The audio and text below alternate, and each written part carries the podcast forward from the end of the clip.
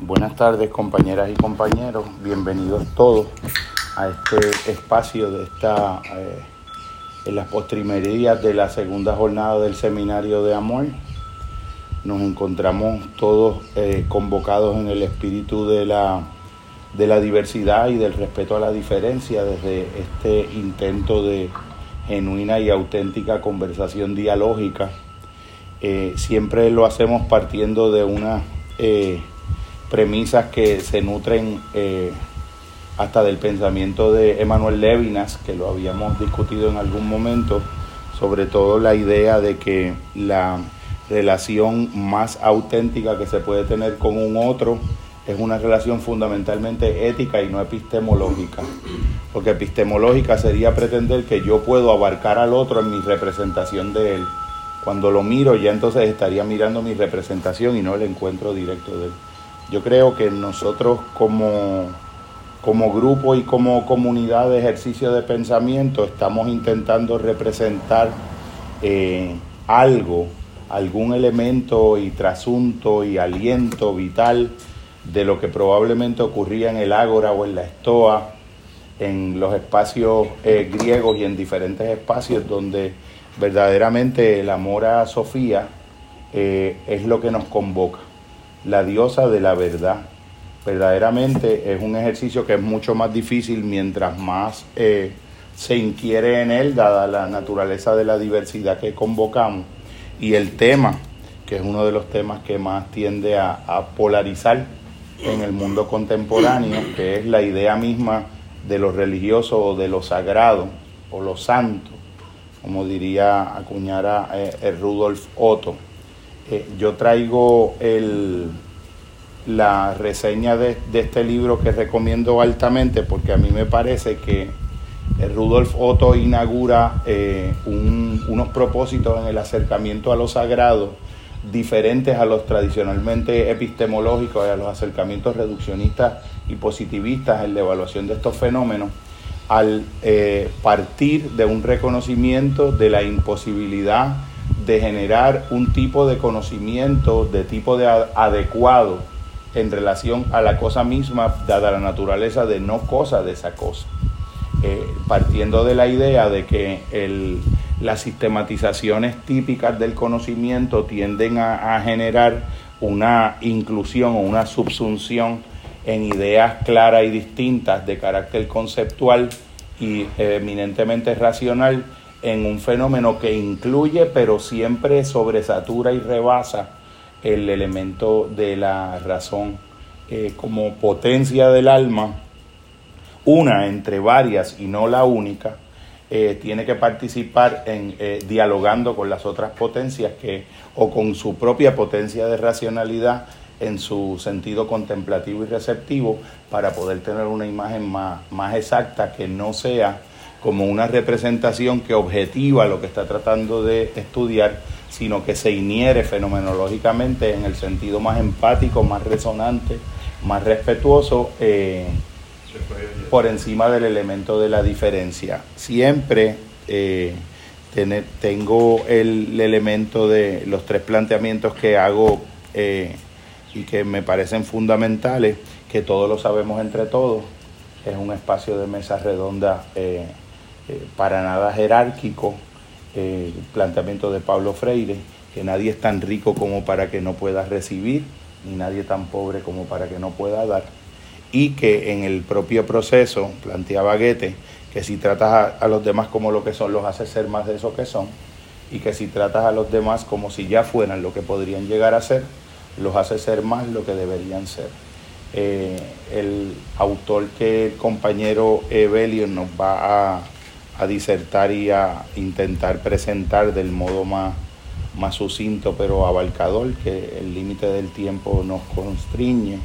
Es un autor que de algún modo eh, pudo entender que la coyuntura histórica en la que se encontraba no hacía posible un acercamiento a la aventura espiritual de la transformación del hombre en su sentido más radical, haciendo uso y recurso eh, de las nomenclaturas y de las maneras religiosas tradicionales, porque de algún modo no era, no era congruente con con la época.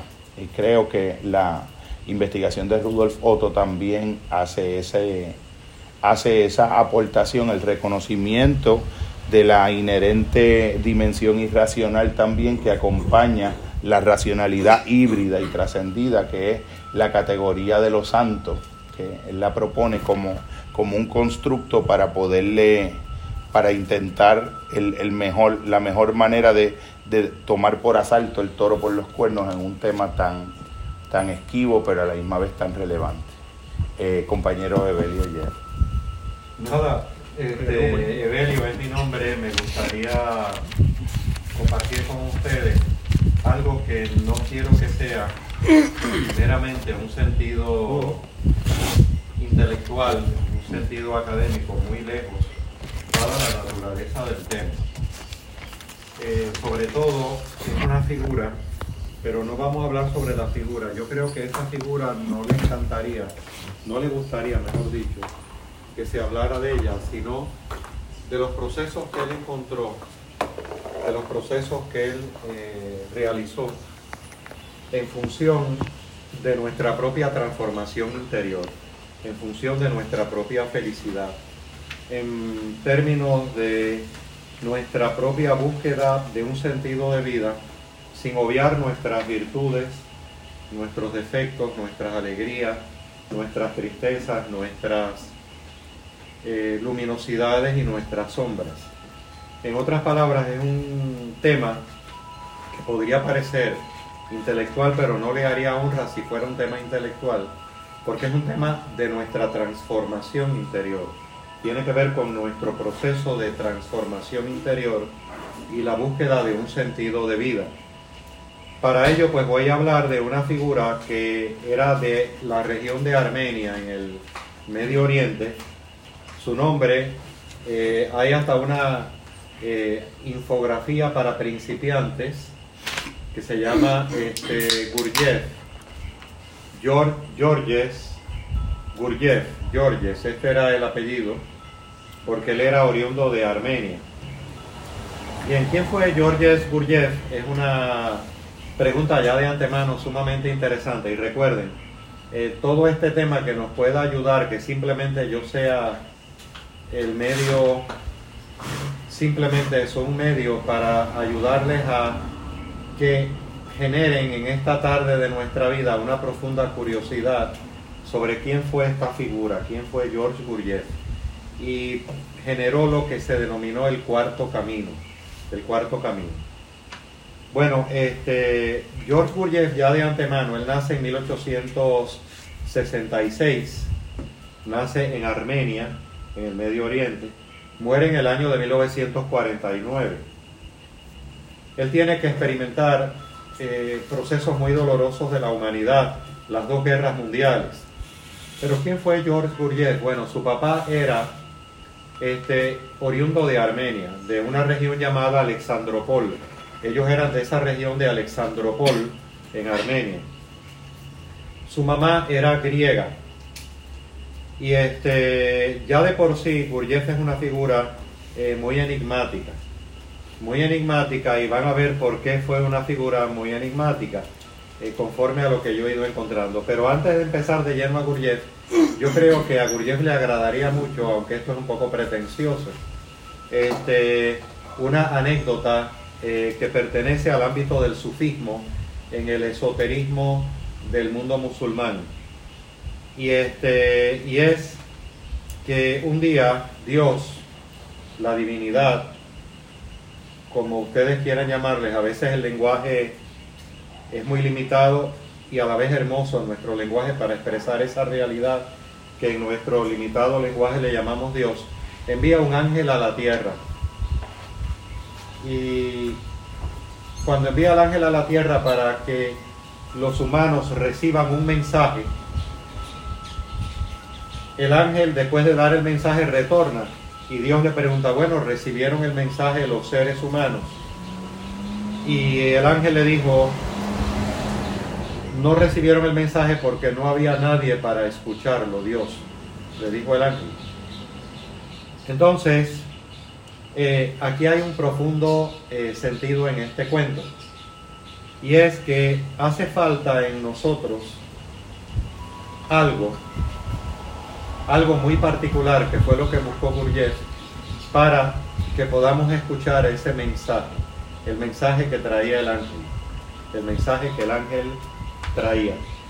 Y ese algo muy particular es el desarrollo de un aspecto en particular dentro de nosotros que de acuerdo a Gurdjieff y al cuarto camino no está desarrollado porque no está dado.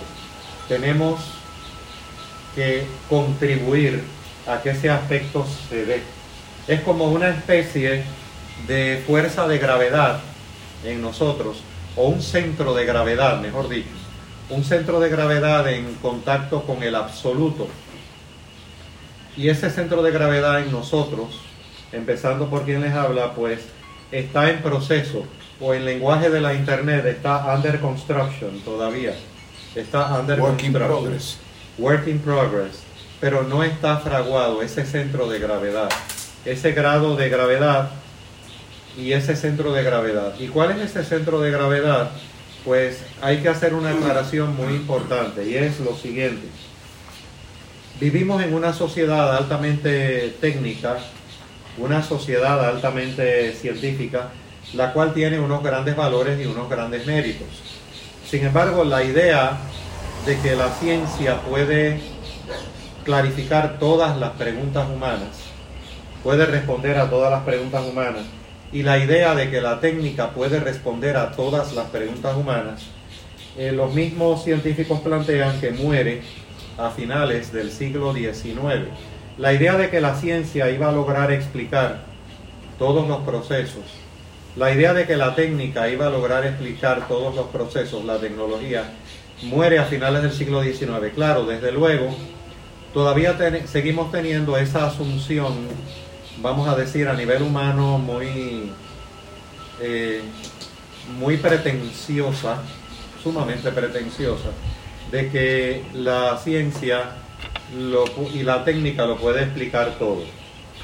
Por lo tanto, para Gurdjieff, en esa búsqueda, el conocimiento científico es importante, la técnica es importante, pero más importante es aún lo que le llamaban los antiguos griegos el ilopsoísmo. El ilopsoísmo eran, los ilopsoístas en la antigua Grecia, eran personas que buscaban armonizar ciencia, que significa saber, buscaban crear una armonía entre ciencia, entre, y ciencia pues viene del latín esire, que significa saber, y este, buscaban armonizar con filosofía, amor a la sabiduría, y buscaban armonizar con religión, en el sentido original etimológico de la palabra religión. La palabra religión en su sentido etimológico viene del latín, un 70% de nuestras palabras en el idioma español viene del latín, y religión viene de religare y significa volver a unirnos a las fuerzas de la vida en mayúscula. Eh, no en el sentido tradicional, eh, acostumbrado, eh, convencional de religión. En ese sentido amplio es que Gurdjieff inicia su búsqueda y una figura en su juventud en Alexandropol, que era la sección dominada por los rusos en Armenia, que le genera una gran inquietud en un sentido positivo es su propio padre, Georgiades. ¿Quién era Georgiades? El papá de Gurdjieff. Pues Georgiades era un armenio que era trovador en la tradición de los trovadores de Armenia. Y este, por ejemplo, Georgiades entonaba determinadas melodías o tenía respuestas a través de sus cantos. Por ejemplo, este, eh, ¿cómo puedo encontrar la paz? Pues hallando mi más hondo sentido y significado, pero todo expresado a través de canto, de leyendas trovadorescas. Era como decir en términos de Puerto Rico, esa tradición de trovadores donde entran en una controversia y en esa controversia hay todo un proceso de espontaneidad, como por ejemplo cuando se ve en el Festival del Tomate en Jayuya, donde hay toda una especie de controversia, de intercambio de ideas. Este, cuando ustedes piensen en Gurdjieff, piensen en la búsqueda, la búsqueda de nosotros, esa búsqueda que sabemos que hay algo más que comer y dormir, que trabajar, que pensemos que hay algo más que simplemente el modo de vida que nosotros hemos estado teniendo y lo podemos intuir profundamente, esa búsqueda del sentido de nosotros ante la vida, ante el universo, ante el cosmos. Pues entre las canciones trovadorescas de Georgiades, este, estaba el planteamiento de que en las civilizaciones antiguas había un antiguo conocimiento y que ese conocimiento fue perdido en la noche de los tiempos y que ese conocimiento que fue perdido en la noche de los tiempos era un conocimiento genuinamente transformador, no era mente un conocimiento intelectual, era un conocimiento que incluía el intelecto, pero iba más allá del intelecto, lo que le llamaron después en el cuarto camino, en la enseñanza de Gurdjieff, le llamaron básicamente este, el centro mental. El centro mental es el intelecto, lo que hoy se llama en psicología el centro intelectual. Pero además de nuestro centro intelectual, pues tenemos un centro emocional, tenemos las emociones, tenemos los sentimientos y tenemos también un centro corporal, que es nuestra propia corporalidad, nuestro propio cuerpo. Y este, es importante que escuchemos, empezando por quien les habla, nuestro propio cuerpo, nuestra propia corporalidad. Entonces, precisamente el ser humano es él o ella más sus circunstancias. Una de las cosas que hacía Georgiades eh, dejó una profunda huella en la vida de su hijo, porque mientras estaba durmiendo él tenía un hermano y tenía una hermana, la mamá era griega, y por ejemplo, una de las cosas que hacía el padre era que para prepararlo, este, le ponía en la cama a veces, antes de levantarse, eh, y esto podría parecer un sentido de maltrato, pero no lo era había mucho amor su papá, de su papá hacia él. Eh, siendo él un preadolescente, le ponía ranas, le ponía roedores y obviamente reptiles que no fueran venenosos. Y la idea era que él, no, que él eh, desarrollara un sentido de no identificación, de ni gusto ni disgusto hacia las cosas. Ni gusto ni disgusto. Si se acostumbra a no tener repugnancia por nada, decía Georgiades, mi hijo Jorge conquistará sus impulsos y podrá actuar fríamente utilizando su conciencia. Por lo tanto, dime Señor en una de las canciones trovadorescas del papá de Gorjev, y él siendo un niño y un preadolescente, ¿dónde está ahora Dios? Si quieres saber dónde está Dios cantando con su instrumento típico de Armenia, primero debes saber dónde estás tú. A mi padre podrías preguntarle cualquier dilema metafísico que él iba a contestarlo con la serenidad en términos trovadorescos como si hablara del precio de las papas.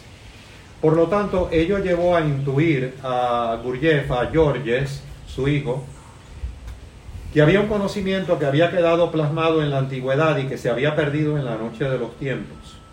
Y que ese conocimiento era importante buscarlo en pro de nuestra propia transformación. O sea, ¿cuál es nuestro lugar en el cosmos? ¿Es la vida simplemente nacer y morir?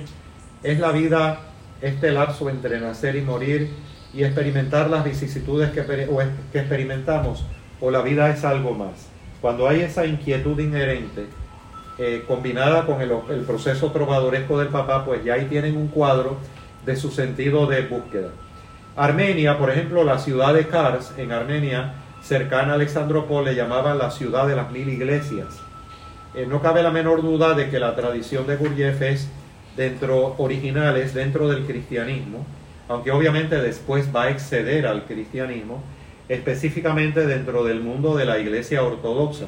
Allí, pues él va a conocer, eh, en el coro militar de la iglesia, va a conocer, por ejemplo, al padre ortodoxo Borch, que era el obispo de Kars, el cargo eclesiástico más influyente de la región.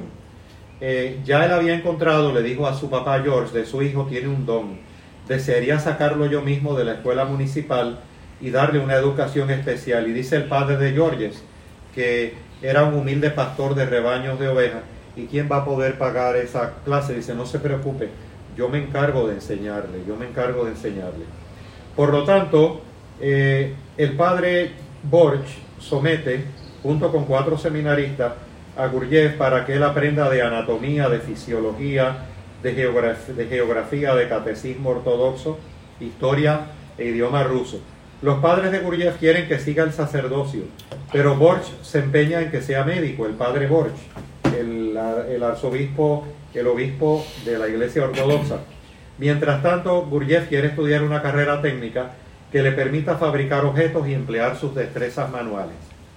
Entonces, este, siempre este, el padre Borch, él escuchaba eh, como armenio, como ortodoxo, una persona muy sabia, ya anciano, este, que habían elementos también en comunes con lo que le decía el papá como trovador, lo que le decía el papá. Dice, uno, espera un castigo para toda desobediencia. Dos, ama a Dios pero sé indiferente con los santos. Y tres, sé impasible con el diablo y las serpientes y los ratones. Entonces, eh, más allá de consejos morales, el arcipestre o el obispo era muy puntilloso y este, le enseñaba cosas muy sugerentes. Ahí conoce a otro seminarista ortodoxo que se llama Bogachevsky, que se lo había asignado este, el padre Borch. Y una de las cosas es que él fue el futuro asistente de un monasterio esenio, donde en ese monasterio esenio, que hoy en día está en Palestina y se llama las, eh, las Lauras de Palestina, en dicho monasterio ortodoxo, la tradición antigua oral plantea que ahí estuvieron Juan el Bautista y también estuvo Jesús en búsqueda de un profundo conocimiento. Fue una de, los, de las rutas iniciales que estuvieron con los esenios y no cabe la menor duda que los esenios, después un, un discípulo de Gurdjieff, que fue el inglés eh, de inteligencia militar y capitán del ejército militar, eh, G.J. Bennett, eh, descubrió que los esenios tenían una fuerte influencia esotérica de lo que posteriormente le va a llamar el filósofo Leibniz la sabiduría perenne. Por lo tanto, pasa tardes enteras en casa del sacerdote, del futuro sacerdote. Gurdjieff conversa con él todas las semanas, mientras Bogachevsky le enseña lo siguiente. Dice Gurdjieff, él me enseña a no aceptar ninguna convención, ni de los lugares donde viva, ni de ninguna otra persona. Le dice Bogachevsky, no importa si te dicen que eres maleducado o que no sabes hacer reverencias, siempre y cuando Georges, él era George Gurdjieff, sigas a tu verdadera conciencia. La conciencia, Georges, sabe más que todos los libros de la humanidad y los maestros juntos. Tu propia y particular conciencia. Estoy mencionando esto porque eh, eh, vamos a ver entonces esa búsqueda de Gurdjieff, esa búsqueda de Gurdjieff. Estamos en una época, él nace en 1866, en 1881, pues este, eh, Gurdjieff es testigo de reuniones filosóficas entre amigos y militares. Eh, incluso llega a asistir a sesiones espiritistas de Alan Kardec. En 1881 muere la hermana más joven de Gurdjieff. Los contactos con el más allá están a flor de piel. Entonces, este, hay todo un aspecto como esotérico inherente en el proceso. En 1882, Georges Gurdjieff, una de sus características era, como dice un proverbio judío, no ser más que humano, no, no ser más que humano y menos que humano. Era una persona sumamente humana. Se enamora de la hermana de un amigo. Ella tiene 13 años de edad y su amigo tiene 16, eh, que era Pior Kapenko, en el ámbito de Armenia. Aún siendo niños, ambos están enamorados de la misma muchacha y resuelven zanjar el pleito batiéndose en un duelo. ¿Y cuál era el duelo? Era simplemente en un lugar donde lanzaban cañones, lanzaban los cañones sus bombas, cercanos a donde había un blanco, acostarse en la parte de abajo. Y el acuerdo fue que el primero de ellos que el que quedara con vida se iba a quedar con la muchacha. Con, como tienen dificultades para encontrar armas, pactan someterse a una prueba de vida o muerte. Carpenco y Gurjev deben ocultarse en pequeñas trincheras muy cercanas a donde están el objeto, donde están las, el objeto del blanco, donde van a disparar los cañones. Recuerden que estamos hablando de 1881, una típica artillería. Por lo tanto, como tienen dificultades para encontrar armas, Karpenko y Gurjev con 16, con 13 y 16 años, eh, en riña por la muchacha, deben ocultarse en pequeñas trincheras, en un campo de batalla. El que sobrevive se quedará con la chica. Gurjev sale ileso, pero Karpenko yace inconsciente herido en una pierna. Se recuperará pronto. Tras el incidente, ambos dejan atrás su amor por la chica y se vuelven grandes amigos y integrará el grupo de los buscadores de Gurjev. Entonces, ¿pero qué pasa con esa experiencia particular que experimenta Gurjev? Gurjev dice que a los 13 años de edad sintió una experiencia integral de la muerte. O sea, el hecho de ver a Karpenko herido, el hecho de sentir el cañonazo tan cerca de su corporalidad, lo llevó a experimentar una especie de armonía que no era meramente intelectual entre el centro del mental, sus emociones y su cuerpo. Ahí se experimentó como una totalidad y ese elemento le trajo unos procesos muy, pero muy eh, peculiares. Eh, él no era un hombre de universidad, Gurdjieff era un hombre de una gran inquietud y de un gran pudor, con un gran sentido de pudor enseñado por su padre, sumamente estricto, y su madre armenia griega, que era muy tierna. Eh, su madre griega, perdón, el papá era el armenio. Entonces trabajó incluso como fogonero del tren. Trabajó como fogonero del tren. Ustedes saben que en esa época estamos hablando específicamente del 1883, pues los trenes funcionaban a través de eh, carbón y por lo tanto él era fogonero del tren. En un momento dado empieza a ganar más dinero porque eh, él tenía que anunciar que iban a haber nuevas vías del tren, eh, tenía que irlo anunciando. Pero entonces empezaba a ser de joven lo que hacían los demás jóvenes también para ganar más dinero. Inevitablemente la compañía del tren iba a establecer la compañía del tren, pero se iban adelante y le decían a la población que estaban, miren, por aquí va a pasar el tren, ustedes van a tener una mejor posibilidad de transporte y por lo tanto, para que pase por aquí el tren, si ustedes económicamente nos ayudan, pues entonces vamos a motivar para que el tren pase a la compañía. Pero ya la compañía lo tenía establecido. Entonces, este, hay una anécdota muy sugerente. Eh, de todas maneras, el tren iba a pasar, el ferrocarril. Pero ahora, hay una experiencia como fogonero del tren, que él conoce a un fogonero del tren que se llama Garapeto y años después lo cita, para dar a entender que todo está interrelacionado. Porque no se imaginen un Gurdjieff eh, altamente sutil, era bueno, era sutil, pero era una integración de mundanalidad con alta espiritualidad. Tenía una integración en ese sentido muy grande. Y entonces, una de las cosas que él le gusta narrar son anécdotas. Pues, ¿qué pasa? Garapeto, del fogonero del tren, eh, se llamaba Garapeto, era de allí, de esa región. Era como decir acá, pues, Tutín. Pues Garapeto un día era el encargado de tocar la sirena de tocar la sirena le manifestó que era el encargado de tocar la sirena cuando pasara el tren. Pero ese toque de la sirena en el 1883 era muy intenso y había un poblado exactamente enfrente. Entonces Garapeto le narró que él empezó a sentirse mal, eh, empezó a sentirse muy mal Garapeto, empezó a sentirse mal cada vez que tocaba el pito, pero se percató de algo y era que Garapeto tenía la fuerte intuición que eran los pensamientos negativos de las personas que vivían en la población, que al tocar el tren, como era a las 4 de la mañana, los despertaba. Y entonces le hacían injurias y maldiciones a Garapeto. Pues Garapeto resolvió algo de una manera muy ingeniosa, pero escuchen esto, detrás de esta anécdota hay un profundo mensaje, no la miren tan superficialmente. Garapeto entonces tocaba el pito, las actitudes negativas, que son energía, las recibía Garapeto porque tocaba el pito a las 4 de la mañana anunciando que iba a pasar el tren. Y era un pito como un clauso de eso bien fuerte.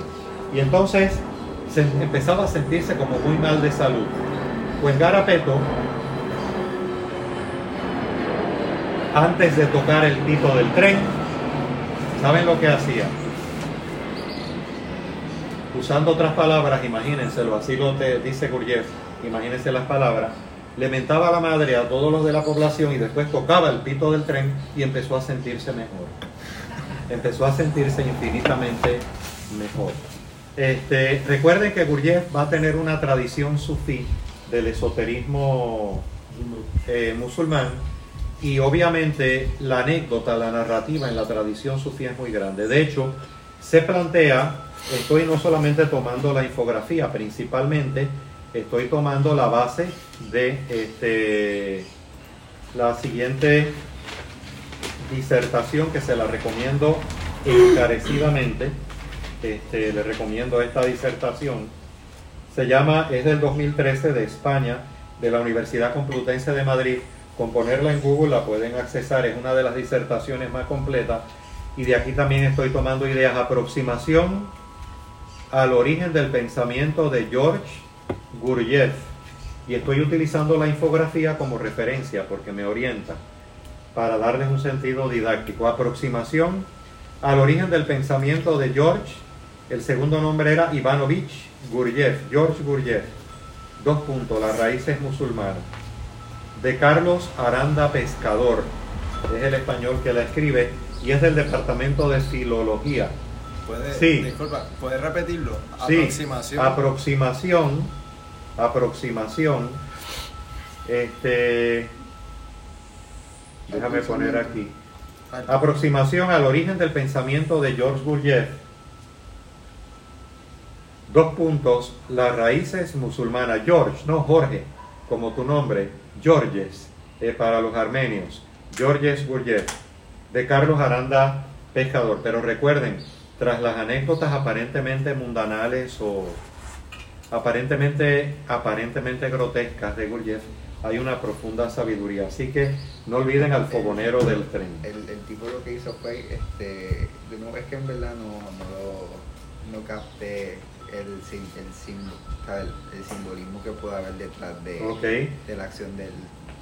Todas las mañanas es lo que da a entender con ello, para darte un lado, es que, este, Gabriel, es que todo está interconectado. Nuestros pensamientos son formas de energía. Y como todo está interconectado, todo repercute en todo. Y como todo repercute en todo, el pensamiento, nuestros procesos mentales, nuestra mente, que tanto ha estudiado la psicología, es una forma de energía.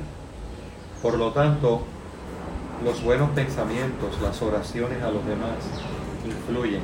De la misma manera también las actitudes eh, de envidia, de negatividad, este, está esa polaridad.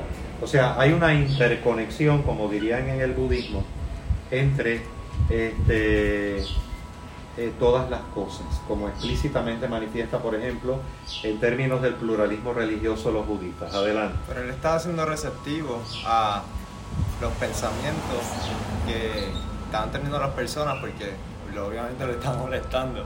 Pero eh, me, me pareció bien curioso cómo fue que él este, atacó esa situación y que le resolvió el problema en cierto modo. Ok, porque de alguna manera había una concienciación desde el mismo momento en que hay una concienciación de que dichos eh, pensamientos me están afectados, pues tengo la trascendencia de cómo manejarlo. De alguna Sí. manera.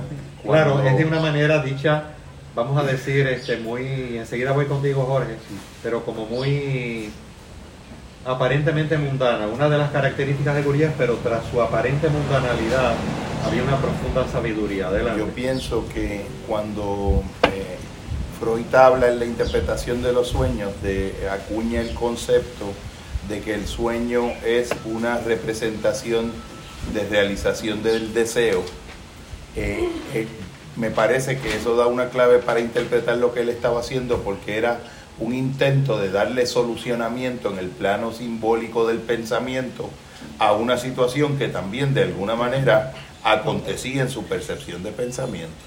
Si tú, por ejemplo, nosotros teníamos una broma cuando eh, yo era más joven, eh, habían unas pulseras que vendían que Gracias. se llamaban la pulsera Raima. Sí, ¿Usted se acuerda de la Sí, pulsera la Raima? pulsera Raima. Era una pulsera Raima que balanceaba los, venían yo creo que de, de Miami, que balanceaban los iones positivos y negativos y quitaban el dolor de cabeza y yo decía que eso era maravilloso, tenía un amigo que las vendía y decía, yo pero le decía, mira, este, eh, eso verdaderamente quita el dolor de cabeza y él decía, bueno, cuando tú tienes mucho dolor de cabeza, tú te pones la pulsera Raima, te tomas dos panadol. Entonces tú, vas- tú- yo creo que él estaba haciendo eso, él estaba intercalando dos planos en su pensamiento de, de atribuciones causales. Él estaba intentando en el imaginario dar una solución imaginaria a la percepción de algo que podía ser o un problema real o una percepción en el campo mental. De hecho, hay algo interesante en Gurdjieff y es que él decía, y lo decía explícitamente, que no había nada más efectivo para transmitir una verdad que recurrir a la narrativa de la mentira. Ah, gracias. A una narrativa de mentira. Este, acuérdense que aquí entra la tradición sufí. De hecho, en el ámbito del sufismo se plantea que Gurdjieff, por ejemplo, en los maestros de Gurdjieff, eh, de Rafael Lefort, que no es nada más y nada menos que el seudónimo del sufi Idris Shah. Mm. Eh, Rafael Lefort es un seudónimo para eh, denotar a Idris Shah, que es un gran maestro sufí. Eh, plantea en los maestros de Gurdjieff, así se llama el texto, que Gurdjieff consiguió, había, tuvo la coincidencia oficiosa, la dicha de encontrar un maestro espiritual que en términos de categoría, del 1 al 7, estaba en 6 y que le dio la encomienda a Gurdjieff, le dio la encomienda a Gurdjieff de llevar ese conocimiento al mundo occidental. De hecho, Gurdjieff desemboca, Gurdjieff desemboca en Francia para transmitir su conocimiento en el Instituto para el Desarrollo Integral del Ser Humano en Fontainebleau. Pero bueno, vamos a seguir. Hay una búsqueda muy grande en Gurdjieff y esa búsqueda grande en Gurdjieff es la búsqueda precisamente de eh, un conocimiento antiguo. De hecho, formó un grupo que se llamó los Buscadores de la Verdad. Gurdjieff no descansa jamás. Con otros amigos explora en el Asia Menor el Tibet y la India, donde se apasiona, por ejemplo, le llama la atención mucho el Hatha Yoga, al grado de que Gurdjieff tenía la capacidad de estar sentado de rodillas en una alfombra y darse, echarse completamente hacia atrás y situar la cabeza en el piso y volver a levantarla. Y volver a levantarse en posición vertical. Quedó fascinado con el Hatha Yoga, este, visitó la Meca, Medina y la antigua Babilonia. La antigua Babilonia es hoy en día la, en la península arábiga, una parte en el sur que va a ser bien significativa porque ese conocimiento eh, fue muy interesante que él descubrió en la antigua Babilonia. La antigua Babilonia queda actualmente en el sur, a diferencia de lo que se cree. Dice Gurdjieff que ha habido un conocimiento integral en el Medio Oriente, o sea, en el Medio Oriente, en ese mediano Oriente, que no está ni en Asia ni en la lejana Asia, porque hay una integralidad de conocimiento, esas regiones de Irán, de Irak, en Mesopotamia, el Cáucaso. Entonces, en esa región particular, Gurdjieff comienza a iniciar una búsqueda que es un crisol de diversas culturas, de diversas formaciones culturales. ¿Y qué es lo que busca Gurdjieff? Pues, influido por la tradición de su papá, de Georges, que por cierto muere cuando la invasión a Armenia por parte de los turcos. Él intentó buscar a toda su familia, pero su papá no quiso irse. Y entonces su papá, eh, insistentemente, con una edad avanzada, se quedó con un rifle esperando a los turcos. Los turcos pues lo mataron. Él pudo sacar a su mamá para Francia y a otros familiares cuando la invasión turca a Armenia. Pero entonces, en esa búsqueda de conocimiento que se llamaron los buscadores de la verdad, comienzan a buscar antiguos contactos. Bien, Babilonia, el norte, el, el sur de la península arábiga, buscando un conocimiento transformador. O sea, ese sentido que le llamaban los egipcios de la alquimia. La alquimia era la búsqueda de transformar el oro, el plomo en oro. Y obviamente para los avarientos era meramente transformar el plomo en oro, pero en realidad era un simbolismo. Es transformar el plomo que somos nosotros al oro que podemos ser. O sea, nosotros no somos, como diría William Shakespeare, y eso lo va encontrando de manera tangible Gurdjieff, nosotros no somos, como diría William Shakespeare, la nosotros no somos una historia absurda escrita o una historia de locos escrita por un idiota. Nosotros tenemos una función en la vida, tenemos una función en el cosmos, en la creación, como se puede llamar en el cristianismo también. Recuerden que hay unas raíces muy cristianas ortodoxas en Gurdjieff. Por lo tanto, este, empiezan a buscar y esa región de Babilonia había tenido, él encontró que 400 años antes de Cristo, a través de tradiciones orales, no era meramente un elemento libresco. Él empieza a comunicarse con maestros, con buscadores de la antigüedad, con los sufis que tienen una integración muy grande del conocimiento en el Medio Oriente y no solamente el conocimiento musulmán. Recuerden que para los sufis es importante buscar el saber hasta en la China.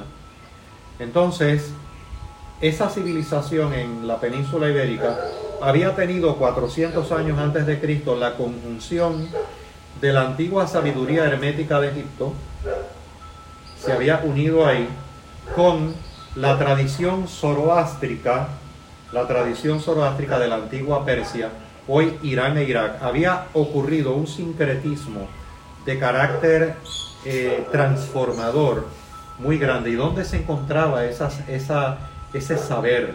Pues Gurdjieff lo encontró, lo encontró. Este, desde luego, eh, lo que le interesaba era un elemento de carácter, eh, vamos a decir, eh, transformador. En una estadía en Nueva Bujara, en Uzbekistán, estamos hablando del Medio Oriente, donde Gurdjieff trabaja vendiendo flores artificiales, se encuentra casualmente con Boga Edin, un antiguo amigo de Erbiche, corre el año 1898. Edin le cuenta de un viejo miembro de una cofradía extraña llamada Sarmun, que es la que había recogido el conocimiento de eh, Babilonia, 400 años antes de Cristo. Y este, le dice, el viejo amigo Edín le cuenta de un viejo miembro de la cofradía que acaba de conocer. El hombre de avanzada edad vive en casa de unos amigos no muy lejos de allí. Y él ya sabe quién eres, Georges Gurdjieff. Dice que le alegrará mucho conocerte. Lo que estás buscando sí lo encontrarás aquí. Sin embargo, puedo indicarte cómo llegar a ese monasterio central. De hecho, hay una película en YouTube, en YouTube que es El monasterio, eh, donde él estuvo, que es un conocimiento antiguo, que era el conocimiento antiguo que reunía el conocimiento del antiguo Egipto de Hermes Trismegisto, el tres veces grande. El tres veces grande eh, es el tres veces grande por la noción, no en el sentido de hoy en día del horóscopo, sino de cómo los astros influyen en nuestra vida, y eso le va a interesar mucho a Gurdjieff, cómo los cuerpos externos influyen en nuestra particularidad, padre de la antigua astrología sabia, padre de la sabiduría y padre de la alquimia, o sea, el plomo que podemos ser al oro que podemos llegar a ser. Pero por otro lado, el conocimiento de la antigua eh, Persia, hoy actual Irán e Irak, es el conocimiento que era de Zaratustra o Zoroastro. Pero era un conocimiento, Jorge, no el conocimiento posteriormente dualista del zoroastrismo. Él llegó a contactar con el sentido original de esa enseñanza que fue un sincretismo con el conocimiento de Egipto en la antigua Babilonia, que era el conocimiento de las danzas, que va a tener una fuerte influencia el zoroastrismo en las danzas sufíes. Eh, muchos sufíes ortodoxos no quieren, vamos a llamarle así, sufíes entre comillas ortodoxos, no quieren aceptar la influencia zoroástrica, aunque hay otros sufíes que no tienen ningún problema con aceptarla. Algunos sufíes más tradicionales. Las danzas que nosotros vemos en los derviches. Bien, entonces, en 1983, posteriormente, Gurdjieff muere en 1949, el director de cine Peter Brook, que murió recientemente, escribió, hizo, perdón, hizo la película Encuentros con hombres notables, eh, que la pueden conseguir en Facebook, Encounter with Remarkable Men, que es la búsqueda de Gurdjieff, está basada en su segundo libro.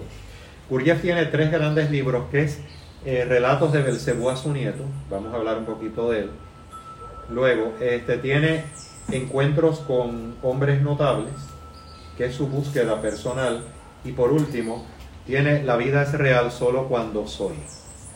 El tercero, y pide leerlo en ese orden. Pide leerlo en ese orden. Entonces, allí conoce unas antiguas danzas sagradas. Y esas antiguas danzas sagradas que conoce Gurdjieff que se remontan a Zoroastro, a la tradición de Zoroastro, eran unas danzas donde ellos planteaban lo siguiente, y miren qué interesante como intuición del conocimiento.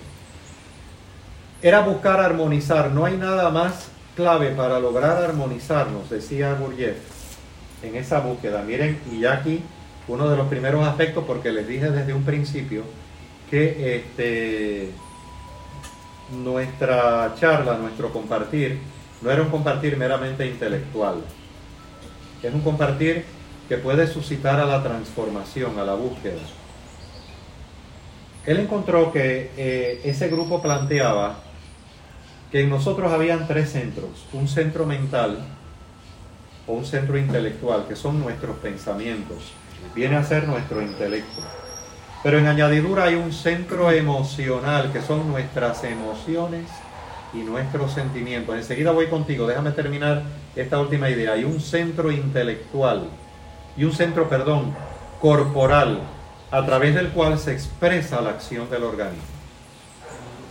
Eh, y que es, importante y clave armonizar los tres centros porque lo tenemos separados o predomina uno de los tres. Sí.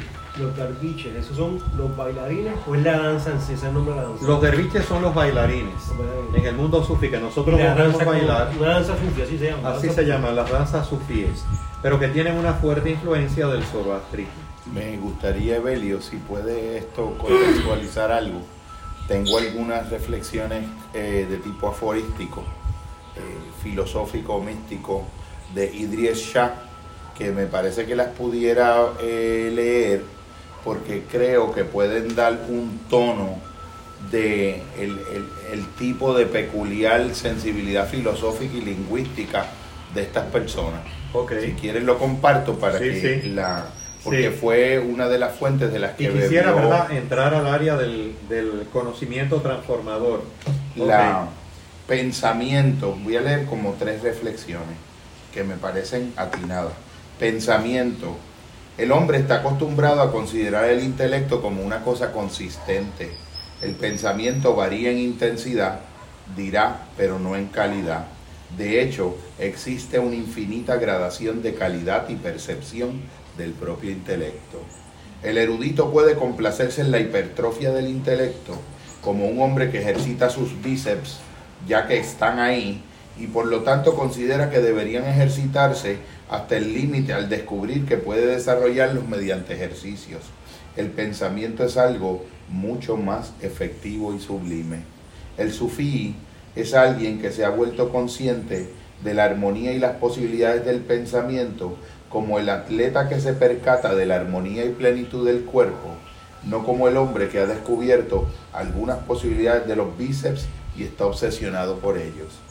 El hombre con bíceps desarrollados llevados hasta su máxima expansión mediante el ejercicio, aparecerá torpe y desmañado ante la mirada ordinaria. Así ve el sufí al erudito. Y pensamiento y propiedad. El pensamiento y la creencia se comportan como una propiedad inmobiliaria, ya que la creencia no tiene el aspecto, por ejemplo, de un trozo de terreno o una posesión. Esto es maravilloso hay personas de todo tipo que son incapaces de darse cuenta de qué está ocurriendo en su interior. Todos los sistemas humanos intercambian los dos tipos de propiedad, propiedad material y pensamiento.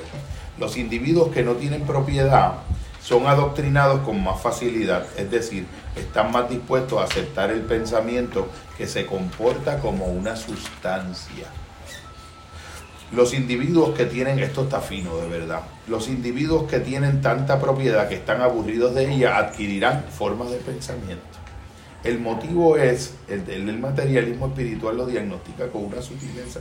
El motivo es que aunque dotados de propiedad, se encuentran en una situación de hartazgo, buscan y aceptan una forma diferente de propiedad, la propiedad de pensamiento. ¿Qué hartazgo? Eh, de hartura, de que se cansa, estás harto, ah, harto de odio, hartazgo de odio. Cuando una persona dice, mi creencia es mi posesión más querida, sin querer, quererlo está describiendo su situación con precisión científica. Cuando un académico se refiere a su campo, está hablando de su alternativa a la posesión física de propiedad. Es por esto que el ser humano puede ser adoctrinado.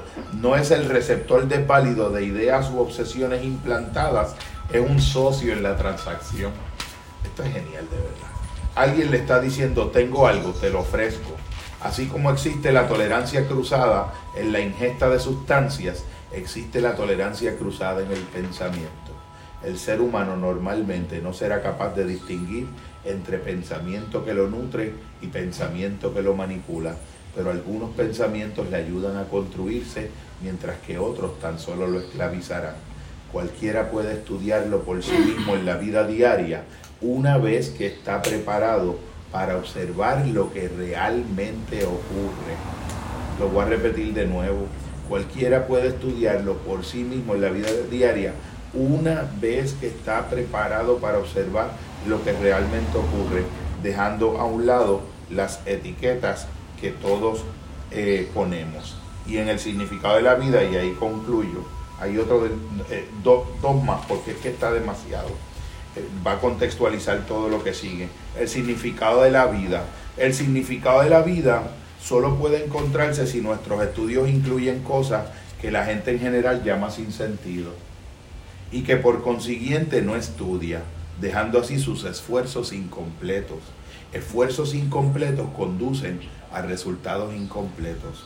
Entre los propósitos de una entidad de enseñanza se incluye el asegurarse de que toda forma de estudio relevante y esencial sea cubierta.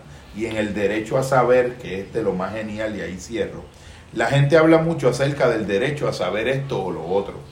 Esto implica que a las personas se les niega el conocimiento de algo que podrían o deberían saber o que no se les permite descubrir por sí mismas. La actividad súfica es quizás la que apoya con más fuerza el derecho a saber. No solo tienes derecho a saber acerca de ti, sino que tienes derecho a saber qué es lo que obstruye tu conocimiento. Por ejemplo, sesgos y predisposiciones, así como creencias profundamente arraigadas, impiden a la gente llegar al conocimiento, ya que imagina que no hay nada que conocer o que lo que puede conocer no es una cosa agradable de conocer. El derecho a saber también tiene que incluir el derecho a saber que hay algo que conocer.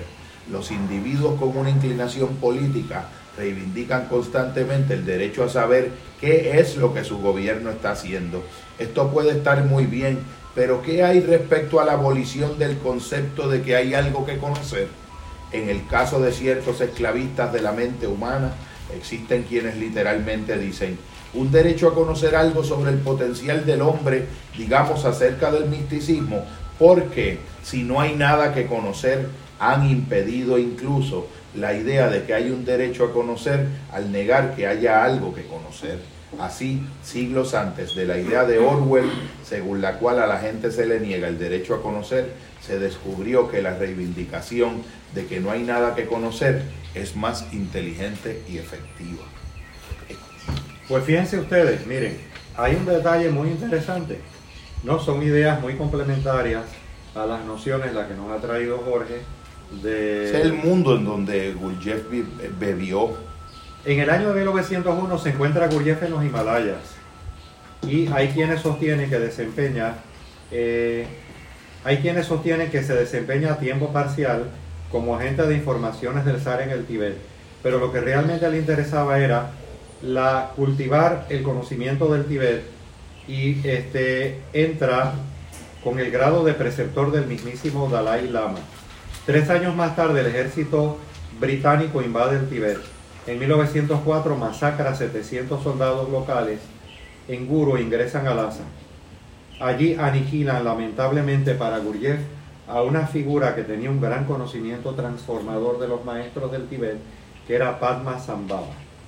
Este, con los años, para ganarse la vida tras una estadía de dos años, de 1905 a 1907, en una escuela sufi en Asia Central, de la cual poco se ha precisado, Gurdjieff establece su residencia en la capital del Turquestán ruso. Allí se transforma en un vendedor charlatán. Su rubro de comercio va desde la venta de alfombras antiguas al pescado y la carne, pero el rubro que le da notoriedad en la zona es otro. La mente, dice Gurjev en uno de sus espectáculos, señoras y señores, no conoce de distancia.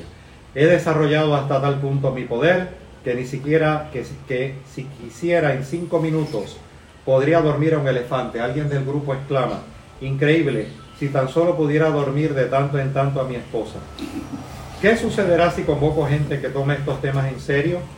Pero se va dando cuenta de algo Gurjes, y es que después de vivir tres años en el 1911 de alfombras y de milagros parapsicológicos, de ofrecerse para recuperar adictos al opio, al alcohol y a la chif, le interesó mucho el hipnotismo. Gurjev tiene dinero de sobra, pero padece de serios dilemas espirituales en 1911 Entiende que el lado oscuro de la fuerza lo lleva por mal camino. Puedo dormir a un elefante, pero se puede dominar a sí mismo. Puedo dormir a un elefante, pero me puedo dominar a mí mismo. Puedo fortalecer mis debilidades. Puedo sacrificar mi vanidad. Por otra parte, si lo impactara una bala en estos caminos de guerras y conflictos del Medio Oriente, esta vez mortal, ¿cómo quedaría en la historia de la humanidad? como un mago farsante, un hipnotizador de poca monta, una noche tiene una revelación. Y la revelación la tiene en el desierto de Gobi, y se las leo textualmente y aparece en La vida es real solo cuando soy. Palabras textuales de Gurjev. En mi vida pasada, siendo en misericordia con mi natural debilidad y casi todo el tiempo observándome celosamente a mí mismo, pude lograr casi todo en los límites de la posibilidad del ser humano. Y en algunos campos alcancé un grado tal de poder que ningún ser humano lo ha logrado. Al mismo tiempo, a pesar de todos mis deseos y esfuerzos, y esfuerzos, no he podido tener éxito en el humilde aspecto de recordarme a mí mismo, que es estar consciente de sí. No pude alcanzar el estado de recordarme a mí mismo, ni aún lo suficiente para impedir que las asociaciones en mi mente fluyeran en mí automáticamente desde ciertos indeseables factores que son, no me cabe la menor duda, hereditarios de mi naturaleza. Yo pensaba profundamente en mí mismo y trataba de encontrar las razones de tan terrible situación en mi mundo interior, pero no podía aclarar absolutamente nada. No hay salida de ningún modo, sin embargo la hay existe solo una salida para tener fuera de mí, por así decirlo, un factor que me guíe del nunca dormir. Es decir, un factor que siempre que me acordara en mi estado común y ordinario, de recordarme a mí mismo o el humilde conocimiento de mí mismo. Pero ¿qué es esto? ¿Puede realmente ser así? Un nuevo pensamiento. Porque hasta ahora no había podido venirme a la cabeza tan simple pensamiento no lo había tenido antes. Tenía que sufrir y desesperarme tanto solo para ahora pensar en tal posibilidad en forma de pregunta. Tenía que sufrir y desesperarme tanto solo para ahora pensar en tal posibilidad. ¿Por qué no pude también en este caso encontrar una analogía universal? Y aquí también está Dios. Solo está en todas partes y todo está conectado con Él. Solo Él está en todas partes y todo está conectado con Él. Yo soy un hombre y como tal soy, en contraste con todas las otras formas exteriores de vida, creado por Él a su imagen. Porque Él es Dios y por lo tanto yo también tengo en mí todas las posibilidades e imposibilidades que Dios tiene. La diferencia entre Él y yo debe darse únicamente en escala. Él es Dios de todo el mundo y también de mi mundo exterior. Yo soy Dios también aunque solo de mi mundo interior. Él es Dios y yo soy Dios, entre signos de exclamación. Todo lo que sea posible o imposible en la esfera de su gran mundo será posible o imposible en la esfera de mi pequeño mundo. Todo sin excepción suena lógico, así como todo dato histórico refiero, revela y afirma que Dios representa absoluta bondad. Por lo tanto, Él se da cuenta en ese proceso de que tenía un gran talento, tenía un gran, una gran capacidad espiritual, que en el zoroastrismo, con V corta, le llaman vareno. Primero viene una H, la H no se pronuncia, y había aprendido en el conocimiento Sarmún, en ese conocimiento integral de Babilonia, pero que ya estaban más alejados, estaban por el, por el área de Irán e Irak, el sufismo de Irán e Irak, había encontrado que tenía un talento que era espiritual y que le llaman el vareno, pero que eso podía constituir un arma de doble filo en términos de que lo podía desarrollar y se dio cuenta en él a partir de sus limitaciones, de que podía desarrollarse para bien o para mal, para su egocentrismo o para bien de la humanidad. Por lo tanto, decidió desarrollar a partir de 1912 un modo anormal de vida que se lo palpó Benet y se lo confesó a Benet, a uno de sus discípulos. El modo anormal de vida era ponerse siempre en una situación donde todo el mundo no tuviera un concepto adecuado de él. Por lo tanto, van a escuchar muchas versiones de Gurdjieff como de que él era eh, un estafador, de que él era grosero, eh, de que supuestamente era mujeriego cuando eh, a quien tuvo fue a Julia, su, lo, con esto no estoy diciendo que era un santo, pero Julia, su esposa polaca, fue la mujer que la amó significativamente, la consideraba un alma vieja, teniendo él 40 años y ella 23. También era característico de la época el hombre mayor a la mujer. Eh, no era un santo, pero creó sobre sí una imagen bien distorsionada de quedar en un mal estado para que no se le desarrollara el orgullo, lo que los sufíes llaman la vía de Malamati. Eh, de hecho, en la tesis que les recomendé aparece un capítulo dedicado a la vía de Malamati. La vía de Malamati es eh, así, Malamati. Eso puede relacionarse con el mito de, de, de Hubris de, los griegos cuando Ícaro trató de acercarse al sol. Eso como que lo veo relacionado un poco. Sí, porque Ícaro tiene la gran intencionalidad de acercarse al sol, hay luminosidad en él, pero quiere acercarse al sol sin partir de la gravedad de la tierra. Yo creo que en el camino de irse acercando se fue infatuando. Exacto. Se sobresaturó de sí. Se sobresaturó de sí. Entonces, la vía de Malamati es lo que evita. Y el propio Gurdjieff, ustedes vieron las declaraciones, se declaró de una forma y de una manera que él mismo comprendía sus propias limitaciones y su naturaleza. De hecho, algunos de sus discípulos decían que a veces Gurdjieff con sus discípulos, pero con una muy fuerte razón, en el fondo, porque lo que él emanaba era algo muy bondadoso, pero tenía a veces unas actitudes de cólera bíblica, pero era para con sus discípulos este, estrujar el ego, destruirles el ego. Yo lo asocio a él como con un tipo de legua, de guasón, joker, trickster figure, el gurú tramposo que le llamaban. Sí. Eh, un Castañeda, un poco también, una analogía. Alguien que se autoparodia a sí mismo para de alguna manera descentralizarse de la mirada del observador y que la atención quede en la enseñanza no en él. No en él. ¿Tú piensas algo de Castañeda? Yo, eh, ¿qué pienso de Castañeda? Yo creo que había una Castañeda. Me salía, me salía. Castañeda un poco más grisáceo, pero lo digo como una sutil analogía entre Gurdjieff y Castañeda.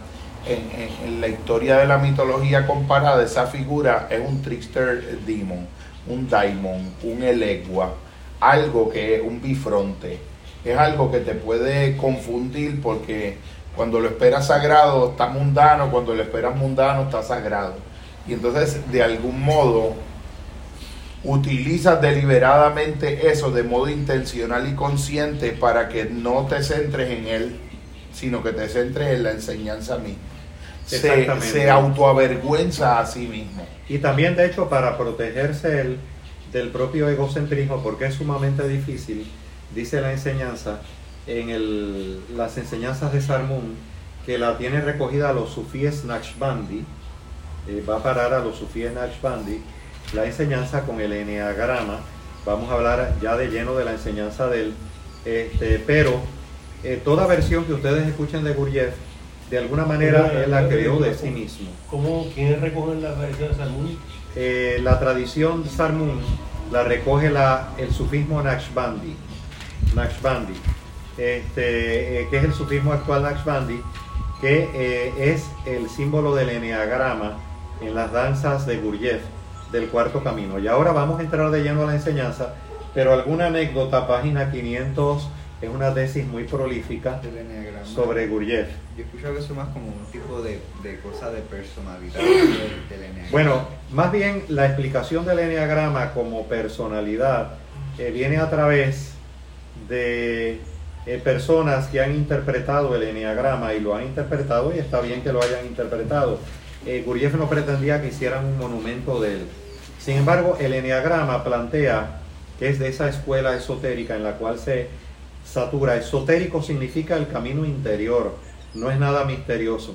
Y la transformación interior no se trata de un elemento de carácter de un grupo élite, sino más bien de cuál es la pureza de nuestra búsqueda, la pureza de nuestra búsqueda en relación con lo absoluto. ¿Pudiera comentar algo? Sí, Para adelante. hacer un precisionamiento Sí. de lo que dijo Gabriel, porque si no, eh, no vas a sentir que fue respondido lo que estás planteando.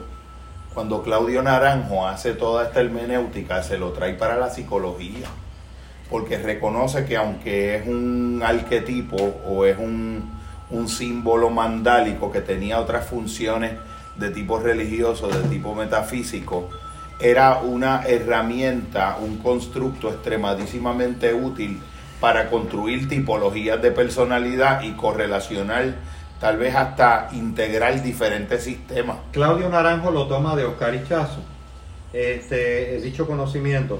Pero hay un conocimiento aún más original en el Enneagrama, previo a la interpretación que es muy válida de un Oscar Ichazo y que pasa por el tamiz de Claudio Naranjo, en términos psicológicos. El origen no es de, la, de una dimensión de la psicología, pero él capturó que era una herramienta extremadamente útil para la transformación personal, incluso a nivel Sí, psicológico. como, un, mapa que se podría utilizar. Podía ser un mapa, podía ser un mapa. Miren el elemento para entonces entrar de lleno a la enseñanza. Uno de los elementos de Gurdjieff. Narremos un episodio acaecido en el tren de Nueva York hacia Chicago en el verano de 1934 y que tuvo uno de sus eh, de las personas que compartió con él que era el estadounidense Fritz Peters como protagonista. El otro era evidente, el propio Gurdjieff. Este decidió trasladarse con la intención de visitar al grupo de Chicago y para tal fin eligió como compañero de viaje a Peters, aprovechando un periodo vacacional de dos semanas que disfrutaba el joven norteamericano. En otro tiempo, uno de los niños residentes en la sede en Francia, en Avon, en Fontainebleau de, de Gurdjieff. Lo que Peter desconocía al decidir servir de acompañante al maestro era la experiencia que se le avecinaba. Jamás la olvidaría. Todo comienza a medianoche en el andén de la estación neoyorquina. Un grupo de discípulos acudieron allí a despedir a su maestro. Este, cargado de maletas donde había guardado numerosos objetos y comida, conservaba tranquilamente pese a que el tren estaba partiendo de inmediato. Fritz Perls recuerda aquel incidente incómodo para él de este modo y narra Fritz Perls. Gurdjieff afirmó que necesitaba algunos minutos extra, que eran esenciales para él, y que fuera a hablar con alguien para que se retrasara la hora de salida del tren. Me las arreglé para encontrar a un oficial y me inventé una historia sobre la enorme importancia de Gurdjieff que para mi sorpresa resultó efectiva.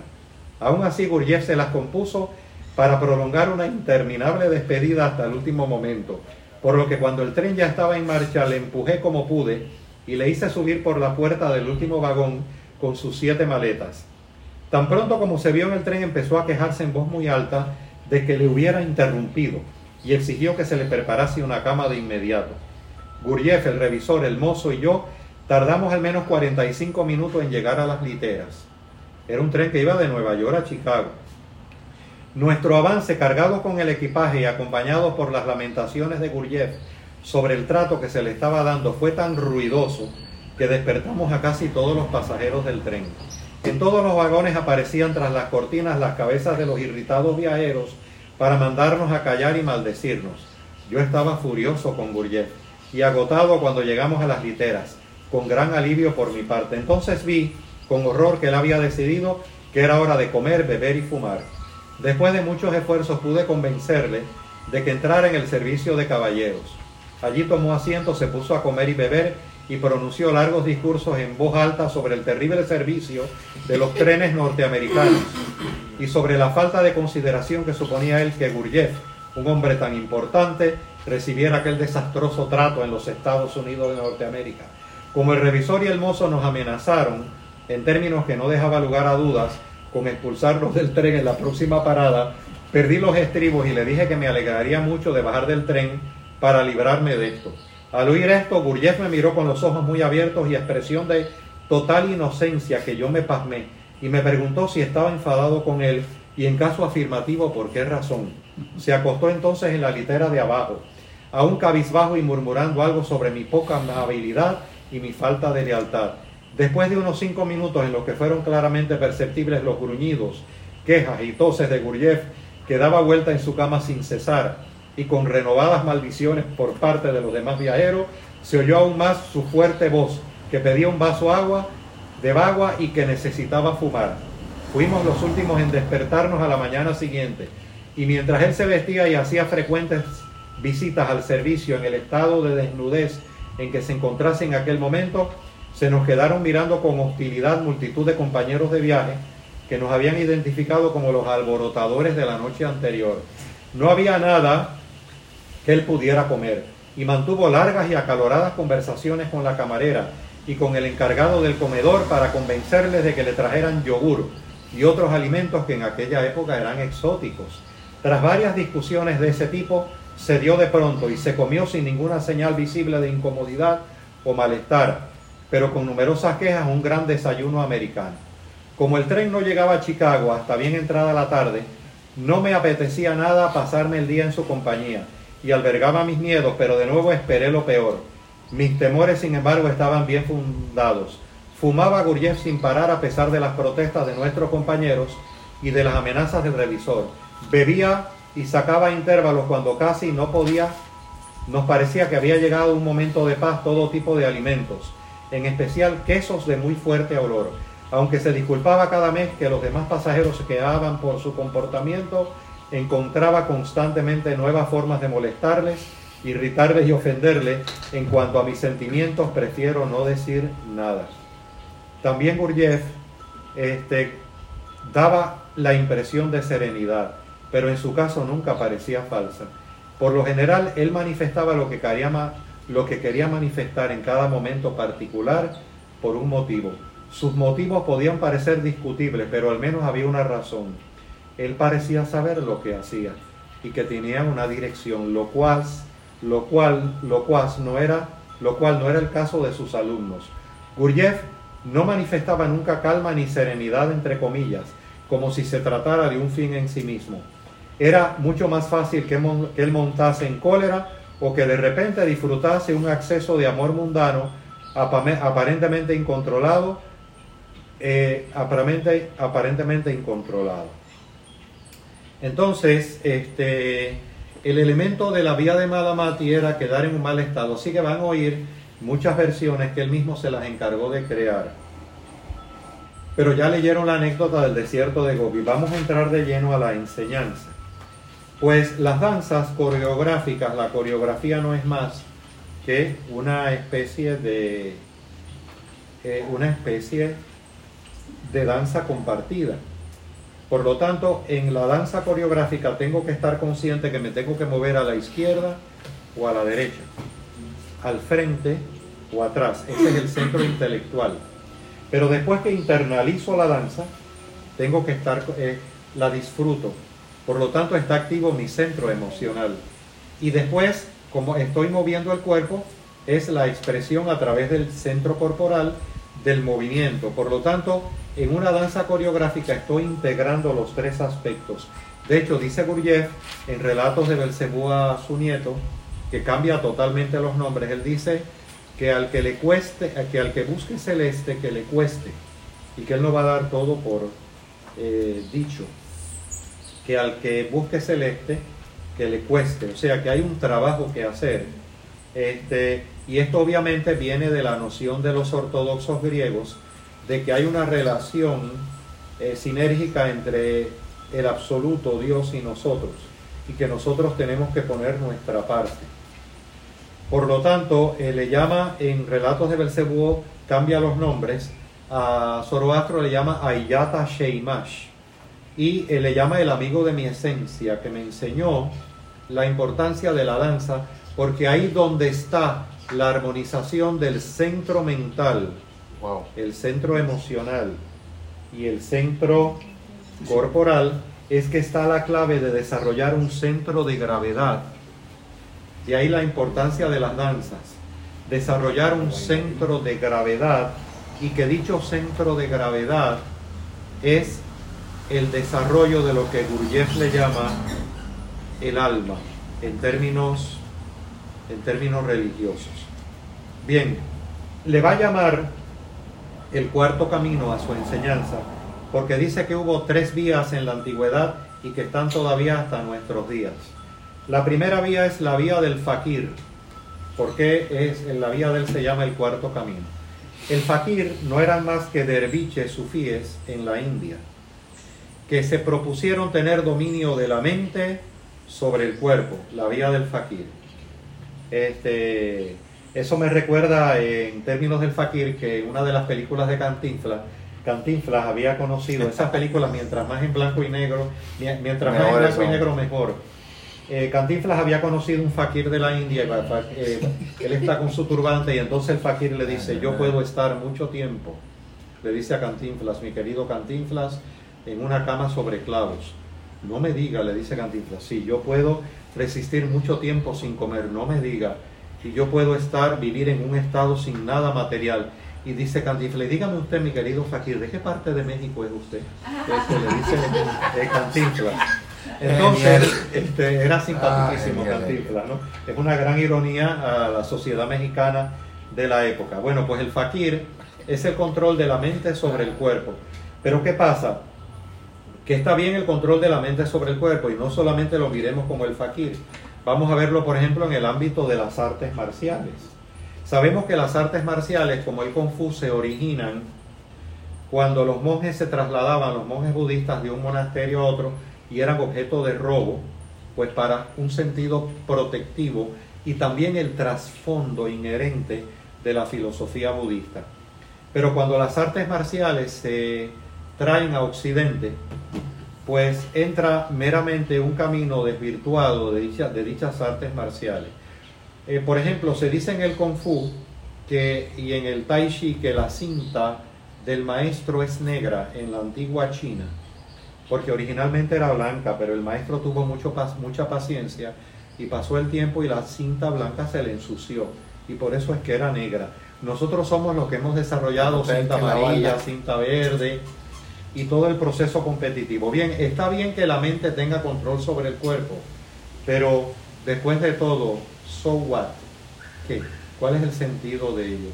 Meramente eso, que la mente tenga sobre, control sobre el cuerpo. ¿Y para qué la mente tiene que tener control sobre el cuerpo? Que sería, por ejemplo, la vía corporal.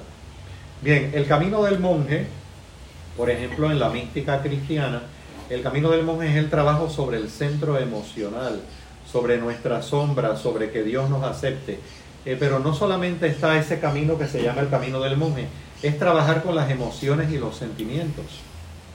Desde la antigüedad, pero no solamente en los padres del desierto, en otros grupos está el camino del monje, pero es trabajar predominantemente con nuestras emociones y con nuestros sentimientos.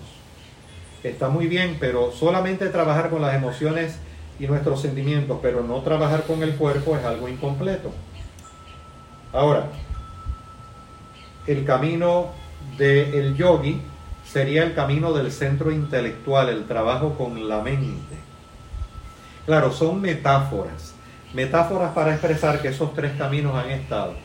Pero el camino de Gurdjieff busca incorporar los tres caminos y por eso hay un cuarto camino que es la armonía del centro emocional, del centro mental, el camino del yogi, la armonía con el centro emocional, el camino del monje, y la armonía con el centro corporal, el camino del fakir a través de las danzas. La danza va a proveer una respiración natural que no tiene que ser una respiración artificial y que Gurdjieff no recomienda el desarrollo de un proceso de respiración artificial porque pueden, puede ser problemático en términos de nuestro camino. Por cierto, en los maestros de Gurdjieff, eh, Rafael Lefort, que no es más que Idris Shah, plantea que Gurdjieff estuvo solamente con un maestro sufí que le enseñó eh, las técnicas de respiración exclusivamente y se tomó 20 años en ese proceso.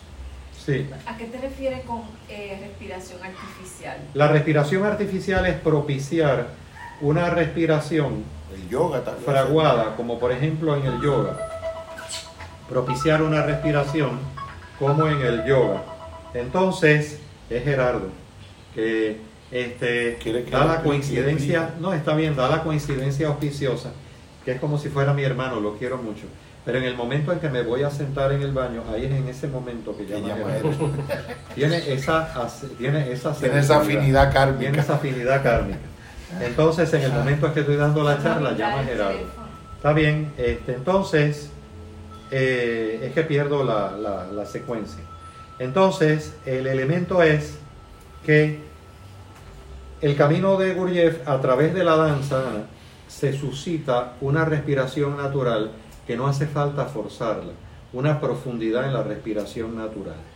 Pero claro, él plantea que ese camino no es un camino eh, que él originó, está originado en la tradición.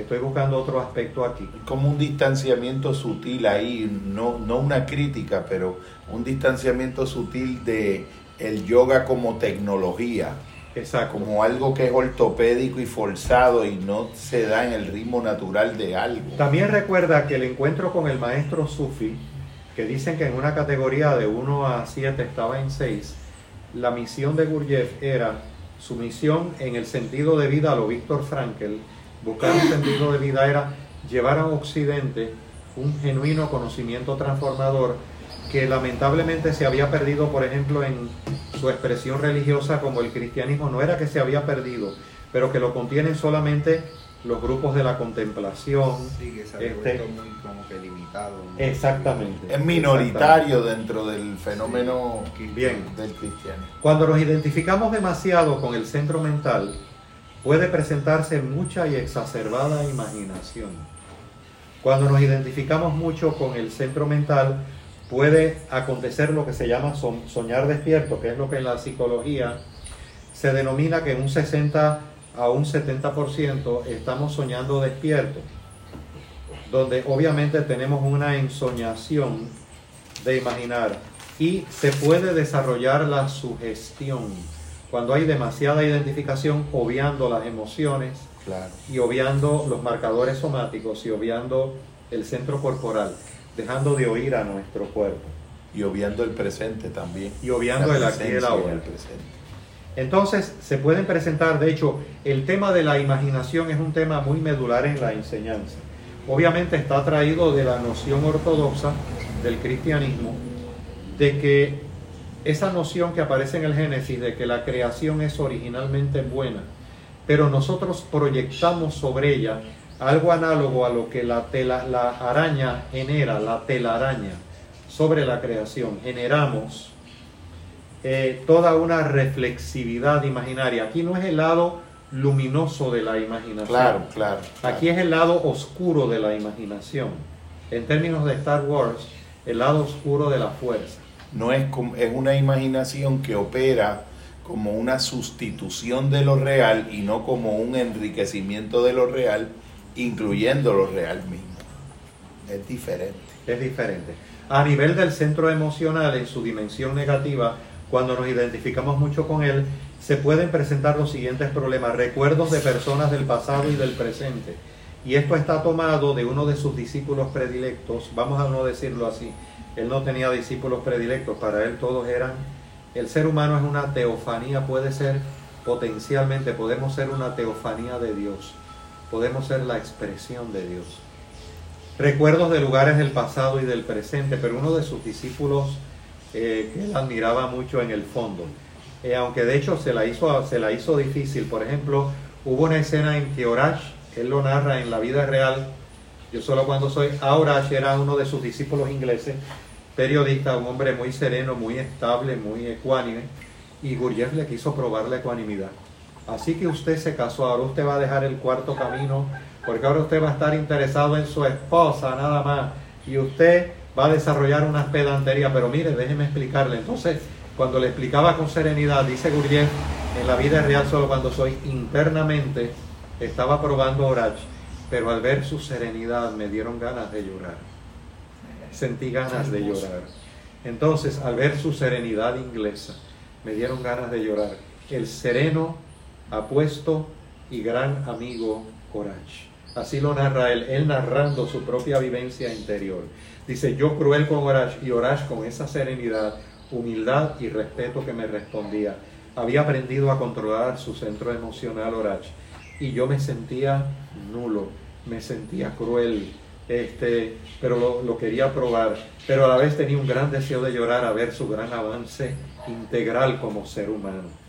A nivel del centro emocional se pueden presentar en nosotros recuerdos de personas del pasado y del presente, recuerdos de lugares del pasado y del presente, gustos y disgustos, miedo y ansiedad.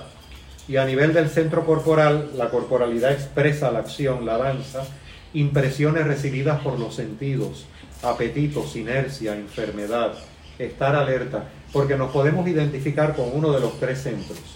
La mejor clave para desarrollar entonces, no podemos interpretar única y exclusivamente que las danzas de Gurdjieff son su enseñanza, son parte de la enseñanza de Gurdjieff. De hecho, las danzas eran danzas que él tomaba de diversas culturas. Las danzas que tomaba, por ejemplo, había una de ellas que simplemente en su coreografía explicaba cómo hacer mermelada. Sin embargo, lo importante era el aspecto coreográfico de armonizar el cuerpo, el cuerpo eh, mental, el cuerpo emocional y el cuerpo, eh, el cuerpo mental, el cuerpo emocional y el, y el, el centro, el centro mental, intelectual, el centro emocional y el centro corporal y la acción que se expresa. Bien, tenemos tres grandes influencias en nuestra vida. La primera influencia es este, las influencias físico-químicas en relación con los demás. La influencia físico-química se debe a que verdaderamente somos, miren qué cosa bella, que aparece por ejemplo en el ámbito de la sinergia de la Iglesia Ortodoxa, la verdadera alma, la verdadera psique es el centro emocional. Por lo tanto, lo que emana una persona, lo que emanamos nosotros, cada uno de nosotros, que son emanaciones energéticas, y por eso de repente una persona me cae bien como si la conociera de toda la vida, y otra me cae mal como si, como, algo repulsivo, tiene que ver con el elemento físico-químico, pues esa influencia que hay en nosotros, este, esa influencia físico-química se debe al elemento de nuestra relación física, de nuestro centro mental, nuestro centro físico en relación directa con el centro emocional y qué buscamos realmente de la vida. ¿Qué es lo que buscamos realmente de la vida? De hecho, decía Gurdjieff, si en el camino de la transformación interior decides llevarlo a cabo, pues empleaba una frase muy mundana, decía, si decides irte de fiesta, vete toda la noche y no regreses hasta el amanecer. No regreses hasta el amanecer. Dale con Eh, todo a lo que le des, pero opta con todo. Exacto, con todo tu ser. Eh, y esto guarda analogía con Omar Khayyam en el Rubayat, que simbólicamente dice lo mismo. Dice, bebe vino, pero el vino es el vino de la divinidad, de la espiritualidad. Bebe vino, porque una vida tan llena de pesares hay que pasarla o profundamente dormido o embriagado de vino. Porque si te quedas a un nivel intermedio no vas a quedar ni profundamente dormido ni profundamente embriagado. Embriágate con el vino. Es el vino de la divinidad. Por lo tanto, eh, las influencias físico-químicas está relacionado con lo que busca la persona. Pero ¿qué pasa? Este elemento de búsqueda de la persona va a es lo que la persona transmite energéticamente. O sea, una persona a nivel de su personalidad puede aparentemente engañarnos, pero hay algo que no nos engaña, tanto en nuestra interacción con los demás como este, eh, nuestro inconsciente, nuestro ser más íntimo, la esencia de la persona. La intención, la intencionalidad. La intencionalidad, la intencionalidad, ¿qué es lo que buscamos? ¿Qué es lo que buscamos? Es sumamente importante y muy significativo. Claro, aquí se presenta un problema y es que somos diversos yoes. No tenemos un yo unificado. Los mí y los yo. Y el yo. ¿Qué? Los mí y el yo. Ajá, Hermético. ok, ok. Eso se rescata también, hay un, un modelo terapéutico que surgió Sí. para los 70 que se Te llama estoy oyendo. Internal Family Systems. Ajá, Este, y eso se rescata, esa idea de, de, lo, de que no somos un solo yo integrado, sino una multiplicidad de yo. ser. exacto. Somos una multiplicidad de yoes. De yoes. Una Eso, eso es un dato fenomenológico, no importa cómo uno lo describa, Sí. si Sí. te metes mínimamente para adentro, lo vas Entonces, a constatar. Dice Gurdjieff, un ser humano es una gran multitud. En cada circunstancia que experimenta en su vida, emerge un nuevo yo, y él se cree que siempre es el mismo. Y en ese sentido entonces estamos dormidos, estamos en un sueño profundo, estamos en un sueño profundo. Por lo tanto, es importante trabajar para poner en orden la casa. La única solución posible él utilizaba la analogía de los sirvientes de una casa. Somos como diferentes sirvientes en una casa de un multimillonario. Para explicar el caos en que vive internamente el ser humano y la teoría de los yoes, Gurdjieff utiliza una metáfora oriental. El ser es una casa albergada por infinidad de sirvientes. Cada uno de ellos se cree el dueño del lugar y asume funciones que no le corresponden. El amo se encuentra fuera de la casa. Para poner en orden la casa, la única solución posible es reunir a todos los sirvientes, a los sirvientes más lúcidos y elegir a uno que tome el mando temporalmente. Este deberá delegar a cada cual la función que le corresponde. Así preparan la casa cuando llegue el amo. Solo cuando la casa está en armonía y todos los yo se hallan en su sitio, puede el hombre pensarse como una unidad y ser al mismo tiempo completo. Sin amo, no hay desarrollo del alma, no hay centro de gravedad y estamos a expensas del destino. Somos automáticos, somos autómatas. Por otro lado, están las influencias inherentes psicológicas, el objeto de estudio de la psicología Gabriel y Jorge. En las influencias psicológicas en nosotros está la sugestión, están los sentimientos, la identificación con los sentimientos, está la identificación con los objetos y esa identificación pues es este, eh, realmente eh, dolorosa porque eh, somos también en esa, en esa dinámica, estamos siendo dominados. Y el tercer tipo de influencia, miren qué sugerente, la influencia planetaria. Y aquí no estamos hablando del horóscopo del nuevo día, estamos hablando de la tradición astrológica inherente a la sabiduría transformativa de la humanidad.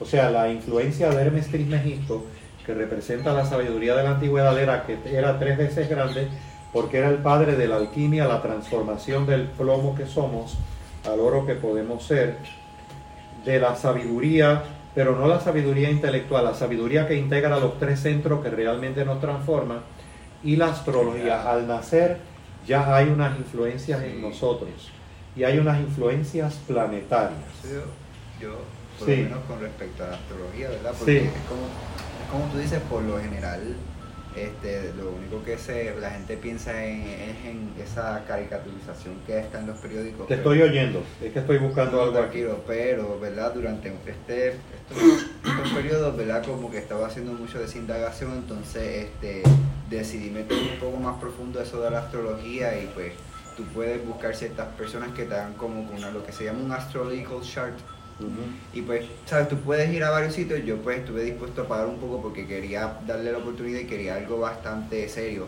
Y honestamente me sorprendió muchas cosas que salieron en ese informe, ¿sabes? ¿Dónde encontraste eso bastante serio? Este es. ¿Fuiste a donde José No. García? No, no, ¿A fue por, fue por internet. Este, Oh. mira. Claro, había algo que decía Gurdjieff importante para que tú continúes. Recordando que los astros influyen, No determina. pero no determinan la noción de la sabiduría antigua. Yo es como- recuerdo que... perdón. Es más como un, este, una predisposición o, o sea, a lo que tú... Exacto. Y eso también tú lo puedes vincular con lo ayurvédico, el que son los... los- ay Dios mío, se me olvida, que está bata, está... Se me va el nombre de eso. Los Pero- devas. ¿Cómo? Los devas. Sí, Sí, creo que se llama así, que son las, dependiendo por tu constitución, eh, constitución física, mental, pues todo eso tiene una predisposición a tus pensamientos, este, tu, todo, todo. Sí. Y eso se une mucho con Sí. el horóscopo. Por lo menos yo, Y es es- bien- el site que yo fui a astrology.com este, y fueron 25 pesos, que sabes que yo era algo bastante, pero que no era tampoco, ¿sabes? Y le di la oportunidad y la realidad es que me sorprendió porque muchas de las cosas que salieron ahí son, ¿sabes? Las sentí bien pertinentes y que si tú las lees, que tuvimos en un proceso psicoterapéutico, como que también concederían mucho y es bien interesante cómo, ¿sabes? cómo todo eso se sacó a partir de una fecha y unos datos tan limitados, que en cierto sentido sí, por la experiencia propia. tiene que ver con esa sabiduría antigua. Exacto, y que sí ha, ha sido una, una forma de reflejo, porque, ¿sabes? Es como, llega un punto donde hay veces que uno le da como que esta de entera o este tipo de bochorno en el sentido de que te, en unas cosas te mangan tan bien que como que te das esa sensación, uy, ese, ese soy yo. Y eso fue, y es bueno como que te, ese tipo de reflejo de que es a la misma vez que no te está juzgando, si te está diciendo la que hay, por decirlo así. Pero que pienso, pienso también que todas estas cosas, todos los modelos de pensamiento que pretenden ser tipologías de personalidad y predictores de futuro, siempre hay que hacer una hermenéutica, pero fina, fina, Claro, fina. pero en el planteamiento de Gurdjieff hay una astrología que no es la astrología predictiva, sino que esa noción en la comunidad Sarmun, que luego la adquiere la comunidad Nakshbandi, este conocimiento, y pasa al ámbito persa, o sea, la unión de los persas y los herméticos en Babilonia, no era, Jorge, la noción que tenemos hoy de la astrología, Claro, la astrología como Sí. conocimiento transformador. Recordemos que Gurdjieff tiene la influencia de Georgiades, su papá, narrando que hay una sabiduría antigua que puede producir una Pero transformación. que yo lo, en lo que yo pienso es que si hipotéticamente en un proceso de transformación están incidiendo siete factores de los que mi conciencia está siendo activamente consciente y una multiplicidad de otros que ni me estoy dando cuenta, pero también están incidiendo.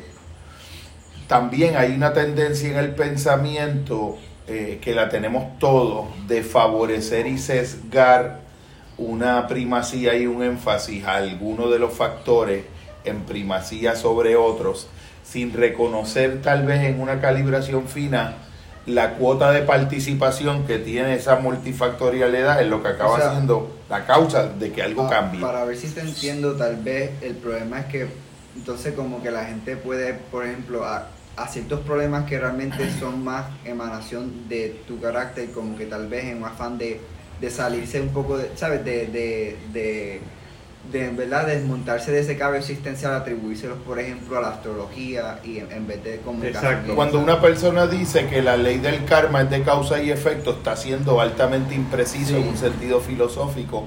Cuando está diciendo eso, porque la ley del karma es una entre centenares de principios que simultáneamente están operando en la constitución de ese instante de tu conciencia. No, sí. Entonces, uno, si ya uno tiene un, un- modelo cultural que sesga hacia el mundo hindú, vas a sobreenfatizar uno de los factores, pero te vas a estar perdiendo el instante porque el instante tiene otro montón de aspectos. Ese elemento lo trabajó Gurdjieff con su Instituto para el Desarrollo Armónico del Ser Humano y le llamaba los topes. ¿Qué implicaban los topes? Los topes en los antiguos trenes, en los antiguos trenes eran como unas especies de cilindros que salían, era una especie de varilla con un cilindro redondo para que cuando los trenes llegaban y chocaran entre sí no se vieran afectados no ocurriera un descarrilamiento o un accidente terrible. Los topes son como unas gomas, o sea, era, imagínense en la terminal de cada vagón de tren en el pasado, una varilla, y ustedes dirán, ¿qué tiene que ver esto? Miren la metáfora, porque tengo que explicar la- para que se pueda comprender la metáfora. Era una varilla, entonces había una rueda al final que era como en una goma maciza. Cuando un vagón chocaba con otro, corría al tope y lo que hacía era que rebotaban Como un bumper. como un bumper. Entonces, exacto, una especie de- absorber. un shock absorber de bumper. Pero estaban diseñados para eso. Entonces él decía que precisamente el grave problema que teníamos en encontrar nuestra esencia eran los topes. Los topes usados como metáfora, porque usábamos artilugios para engañarnos a nosotros mismos. Yo, Usábamos él artilugios. me está acordando mucho a Balina, la Ajá. figura de Balina. No sé quién. Balina, este, él me estuvo tres, tres encarnaciones, que viene Ajá. siendo la primera Thoth, que fue como Dios, quién- Ok. eh, la segunda como figura de Faraón, que es Akenat, Akenaten, que le dicen ahora Akenat, Akenamen, por de ahí viene Amén, ¿verdad? Y la última viene siendo Balina, que fue este tipo que se encargó o, sí, se encargó básicamente de ir por toda la, la tierra buscando este unificar las diferentes religiones, que lo que hablamos de religar. Y, y se enfocaba en, en brindarles conocimiento este, de otra perspectiva a otras religiones, pero principalmente absorber de, de- las diferentes este, tradiciones, religiones a las que se unía para buscarle esa conexión. Que él decía que a simple vista todas las religiones se contradicen, pero que si busca un poco más profundo va a ver que todas realmente hablan lo mismo. Eh, ese era el planteamiento en Gurdjieff, esa búsqueda de integralidad. Esa búsqueda de integralidad. Les voy a mostrar, déjenme ver algo, antes de mostrarle el símbolo del enneagrama. Eh, Solimnesius, déjenme ver, Me Gurdjieff. llamó la atención la estructura trinitaria de eso. Sí, riada, riada por ahí para abajo. Entonces, un momento. Este, ok, Gurdjieff le llamó Solinensius en las influencias planetarias.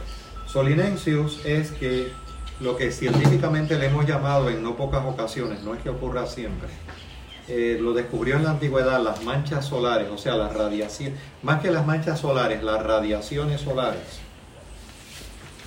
Era un recuerdo manifiesto de nuestro sol, emergente del sol absoluto, que es la divinidad, de recordarnos nuestro sentido y propósito, que es no solamente estar aquí ahora, que es un movimiento doble, y eso está también en el cristianismo olvidado eh, de Jacob Littleman, eh, no solamente es un movimiento doble hacia la creación, sino un retorno a la divinidad.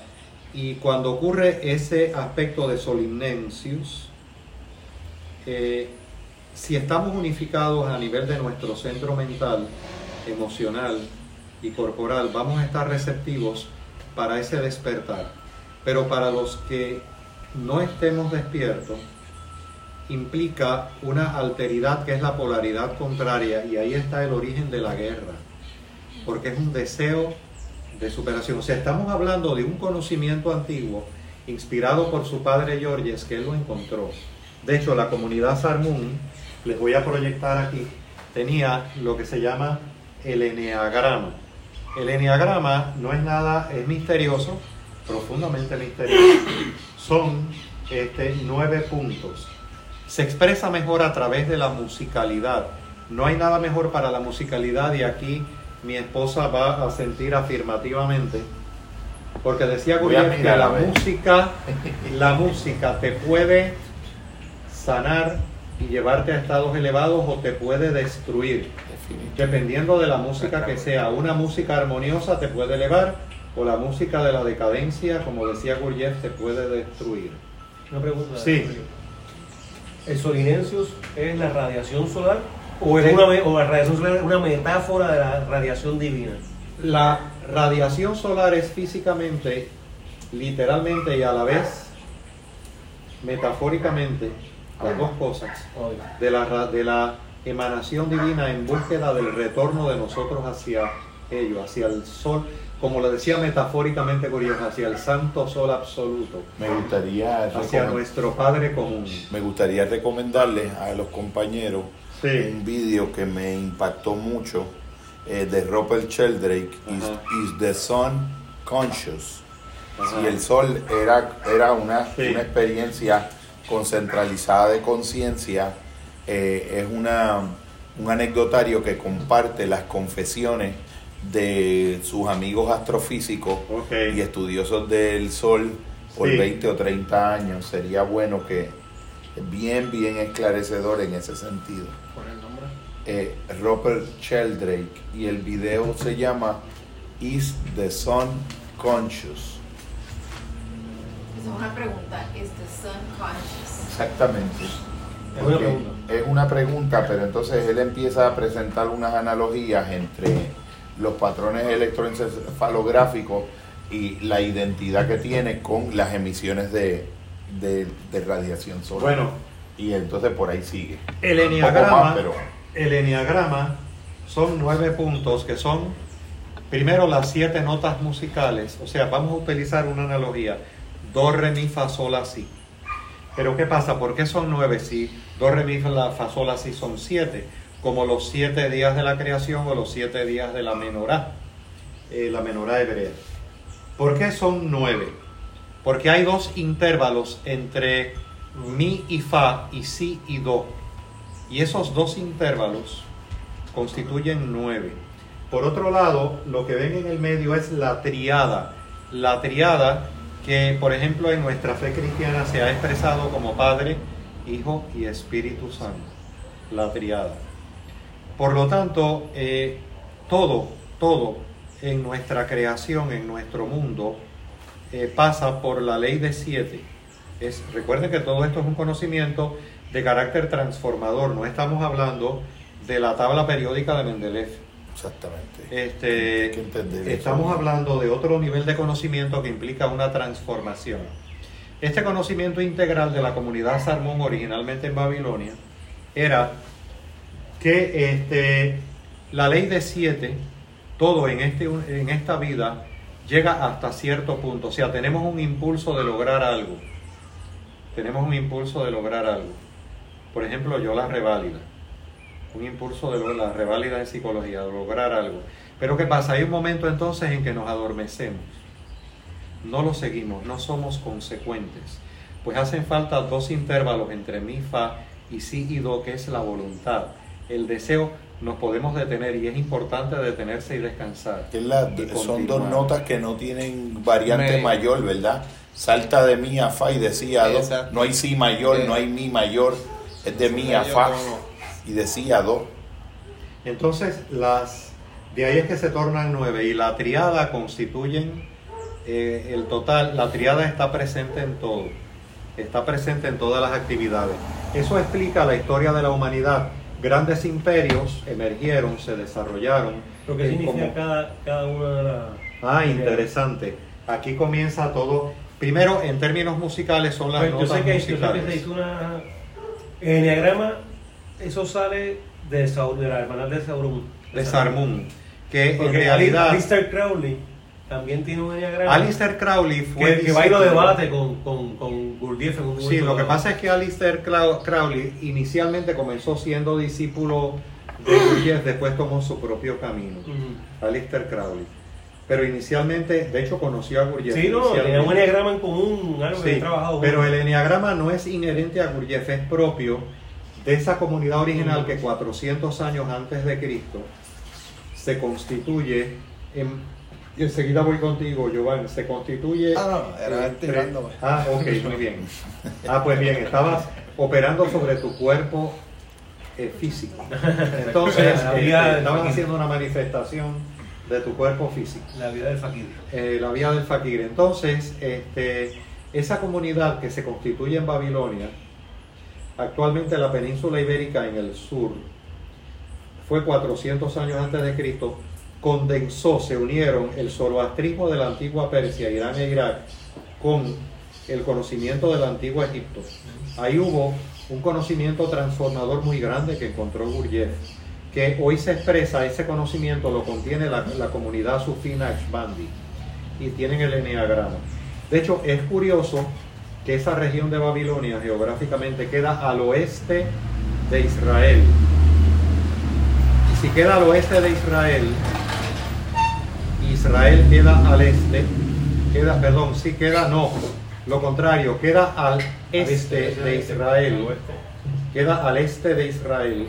Curioso la narrativa eh, en la Navidad que ya pronto se aproxima de que los magos vienen del oriente y traen un conocimiento, vienen a ofrendarle al niño porque han encontrado los magos, comunidad un interesante que viene del este, que hay un conocimiento superior en ese niño que va a nacer, fruto de la conjunción de Júpiter y Saturno, que nos viene a traer no solamente conciencia y creatividad, sino las sublimes energías del amor. Evelio, es importante eh, apuntar cuando estaba haciendo el comentario eh, Miguel Sí, en el desarrollo de la historia de la evolución de un símbolo, siempre que un símbolo está operando dentro de una constelación de sistemas simbólicos, la, la primera manera de afirmación contestataria en relación a ese símbolo original es la subversión por la inversión dialéctica. Entonces, eh, todos estos fenómenos del, desde el 19 para el 20 de Anton Lavey, Crowley, chatanismo, es coger todo un sistema de símbolos Sí, y opuesto. darle una vuelta de trueca. El enneagrama viene entonces de ahí. la, el enneagrama viene originalmente de una fraternidad que se forma Sí, de sí, la sí. conjunción del conocimiento transformador de Egipto con eh, el zoroastrismo, no el zoroastrismo posterior dualista, el zoroastrismo original que contiene las danzas sagradas. De ahí es que el sufismo es una especie de sincretismo que incluye a, lo- a la fe musulmana pero la trasciende. De ahí es que algunos miembros ortodoxos de la fe musulmana han visto con recelo a los sufíes de la misma manera que la iglesia ve con recelo a sus propios místicos. Una- el- O sea, que, perdona, que- perdona mi, mi duda, es que o sea, Sí. tenemos el diagrama y el diagrama sigue hasta Gurdjieff que lo trae y ahí entonces salen como que diferentes Gurdjieff da a conocer al occidente el enneagrama. y ahí empieza el, Exacto, comienza a difundirse, pero la originalidad, recuerda que el propósito de Gurdjieff es llevar un, un genuino proceso transformador, o sea, llevar unas herramientas genuinamente transformadoras de conocimiento para Occidente que se habían perdido, era su función, vamos a decir, de abnegación, de amor. o sea, cuando te dicen a ti, tú en el diagrama eres tipo 2, qué sé yo. Eso viene de ahí. No, no, pero lo que pasa es lo siguiente, luego el no. eneagrama, luego el eneagrama, que está muy bien, en Chile, Oscar Ichazo, eh, junto con Claudio Naranjo, le dan una connotación de características de la personalidad. Ah, ok, ya. Es decir, que por eso es que me tenía confundido eso, que si tipo esto. que el- al- el- mira, el- Ok. tal vez esto pueda... yo, estaba, aclarar. yo estaba ahí como que. Sí, sí.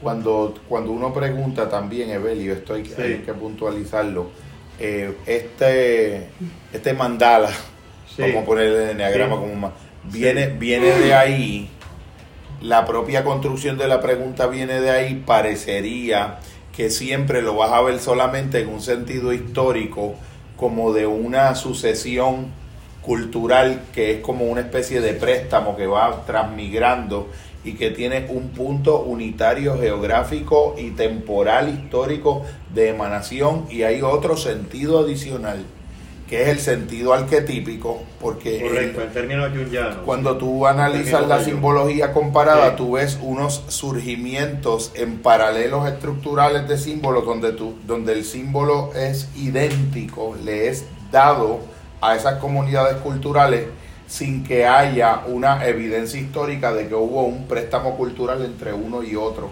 En ese se- sentido adicional, tú lo preguntas en el histórico, pero hay un sentido arquetípico en que tú, puedes des- tú pudieras afirmar la, la hipótesis explorar fenomenológicamente si, en el, si a un nivel de interioridad de la conciencia emerge o puede ser constatado o puede ser de algún modo eh, experienciado y contrastado el carácter de verdad que tiene ese símbolo como un organizador del funcionamiento psíquico interno. Porque para mí puede darse en algunos símbolos que tú los puedas verificar en el laboratorio de la conciencia y constatar su sentido empírico en el sentido fenomenológico, que es una eh, expresa una verdad que no es que no está circunscrita y limitada a una verdad histórica de un de un símbolo que se diseminó históricamente. Hay una relación entre el diagrama ese de Claudio, o sea, el de tipo 1, tipo 2 de personalidades con este. Es que de hecho, eh, Oscar y Chazo, eh, ¿Hay relación Claudio, por supuesto, es lo que te quiero expresar. Claudio Naranjo lo toma de Oscar y Chazo. Y Oscar y Chazo lo toma del eneagrama de Gurdjieff. Eh, por ejemplo, una persona muy sugerente que le ha gustado siempre las ideas de Gurdjieff es Alejandro Jorodowski, el gran dramaturgo de origen chileno este, que actualmente tiene una edad avanzada y es una persona con un dinamismo exquisito y una gran autenticidad. Que el enneagrama como que se benefició de todo el caudal de conocimiento psicológico que tenía Claudio Naranjo para poderlo presentar en una coordenada cultural que lo hiciera, que resaltara la utilidad que tiene como una herramienta diagnóstica del funcionamiento de la mente. Y Boris Nureyev lo utilizó para explicar el cristianismo olvidado y los orígenes del cristianismo. después hay una... Pero, ¿y originalmente cómo se utilizaba? Ok, el sentido original, el, el, sentido original es la, eh, la, mejor analogía para utilizarlo es eh, el enneagrama tiene posibilidades infinitas como símbolo. Es acompañándolo de la metáfora de la música. Do, re, mi, fa, sol, si son siete coordenadas del eneagrama, pero hay dos intervalos entre mi y fa y si y do que lo, que lo transforman en nueve puntos. Bien, pero los siete puntos es, por ejemplo, el emerger de una civilización como la antigua Roma, emerge, lo explica el eneagrama. Tiene un elemento de emerger dentro de la ley de siete. Tiene un origen, tiene un desarrollo y tiene un ocaso, tiene una caída. ¿Por qué? Porque faltó el elemento del impulso de los semitonos entre mi y fa y si y do. Estoy hablando de metáfora. O sea, todo en esta creación tiende a tener un límite si no hacemos un trabajo sobre ello. Y eso implica nuestro desarrollo de transformación interior, que es lo más importante del eneagrama. El eneagrama implica que estamos bajo la ley de tres en términos cristianos, Padre, Hijo, Espíritu Santo. En términos de Gurdjieff, una fuerza afirmativa, el Padre, una fuerza negativa, receptiva, que es este, el, el Espíritu Santo, una fuerza receptiva y una fuerza mediadora, que es el Hijo. ¿Qué pasa? Que podemos tener muchos planes. Ah, mira, yo tengo el plan de concluir la reválida, pero entonces de momento puedo achantarme no, no, tengo que separar el tiempo para ello, para dedicarme a generar la reválida. Pues entonces, eh, lo importante es descansé, pero vuelvo a retomar.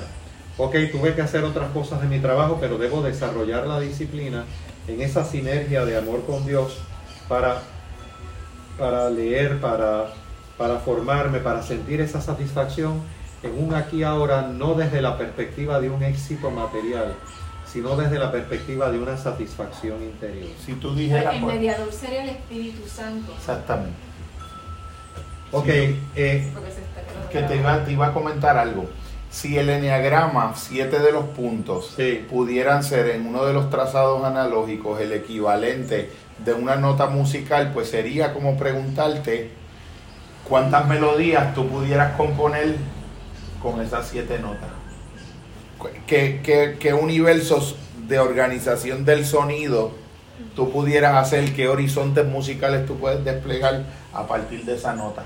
Pues trata de imaginarte que el enneagrama es eh, la, representación gráfica simultánea de esa posibilidad infinita que ese símbolo abre.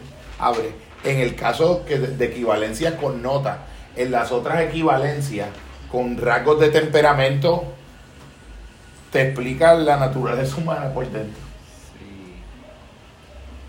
Bien. Por otro lado, Pues hay que estudiar.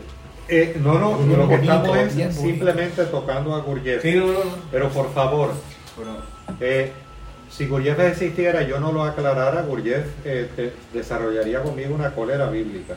Esto no tiene un sentido estrictamente intelectual, por, Por favor. Hay un sentido transformador donde debemos poner nuestro centro mental, intelecto, importante, pero se modifica ese centro intelectual si acompañamos las emociones y el sentimiento sobre todo eso en la búsqueda. Y número tres, el tuétano de nuestros huesos en nuestro cuerpo. Y que perdimos nosotros también como civilización una forma muy diferente de relacionarnos con el símbolo. Ya nosotros no sabemos relacionarnos. Nosotros nos relacionamos con imágenes, con series de Netflix, con películas, con cuadros de museo. Un cuadro de museo tú lo ves nueve segundos, pero no es un símbolo. Tú puedes estar 10 años mirando una imagen que si está funcionando como símbolo, esa imagen puede darte, darte, impartirte una cátedra y tú estás mirando la imagen. O funciona como un icono, no funciona como una imagen. También, por ejemplo, circuló por la época de Gurdjieff eh, en la misma Rusia zarista y él también lo trae. eh, recuerden que hay un elemento metafórico, no lo tomemos literalmente. Está el absoluto, Dios, la divinidad. Están todos los mundos. Se llama el rayo de la creación. Son 1, 2, 3, 4, 5, 7 elementos como los siete elementos de la menorá. Esto pertenece a lo que le llama el filósofo Leibniz la sabiduría perenne. Ahí entra la mística cristiana. Toda la mística cristiana, la contemplación genuinamente transformativa de un cristianismo genuinamente transformador.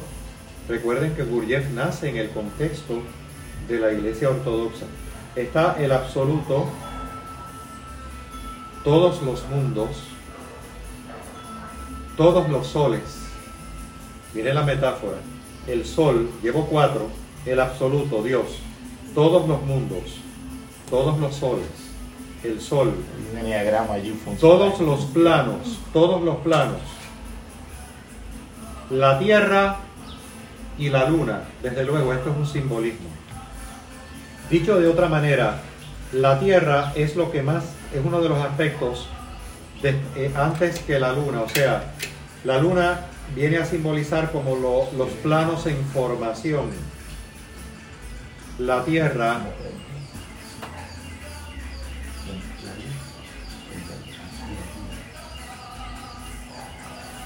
La tierra es lo más alejado que está del absoluto. En cierta manera, vivimos una Siberia espiritual y es importante entonces en esa sinergia de amor tener una intencionalidad hacia, hacia el absoluto sincera.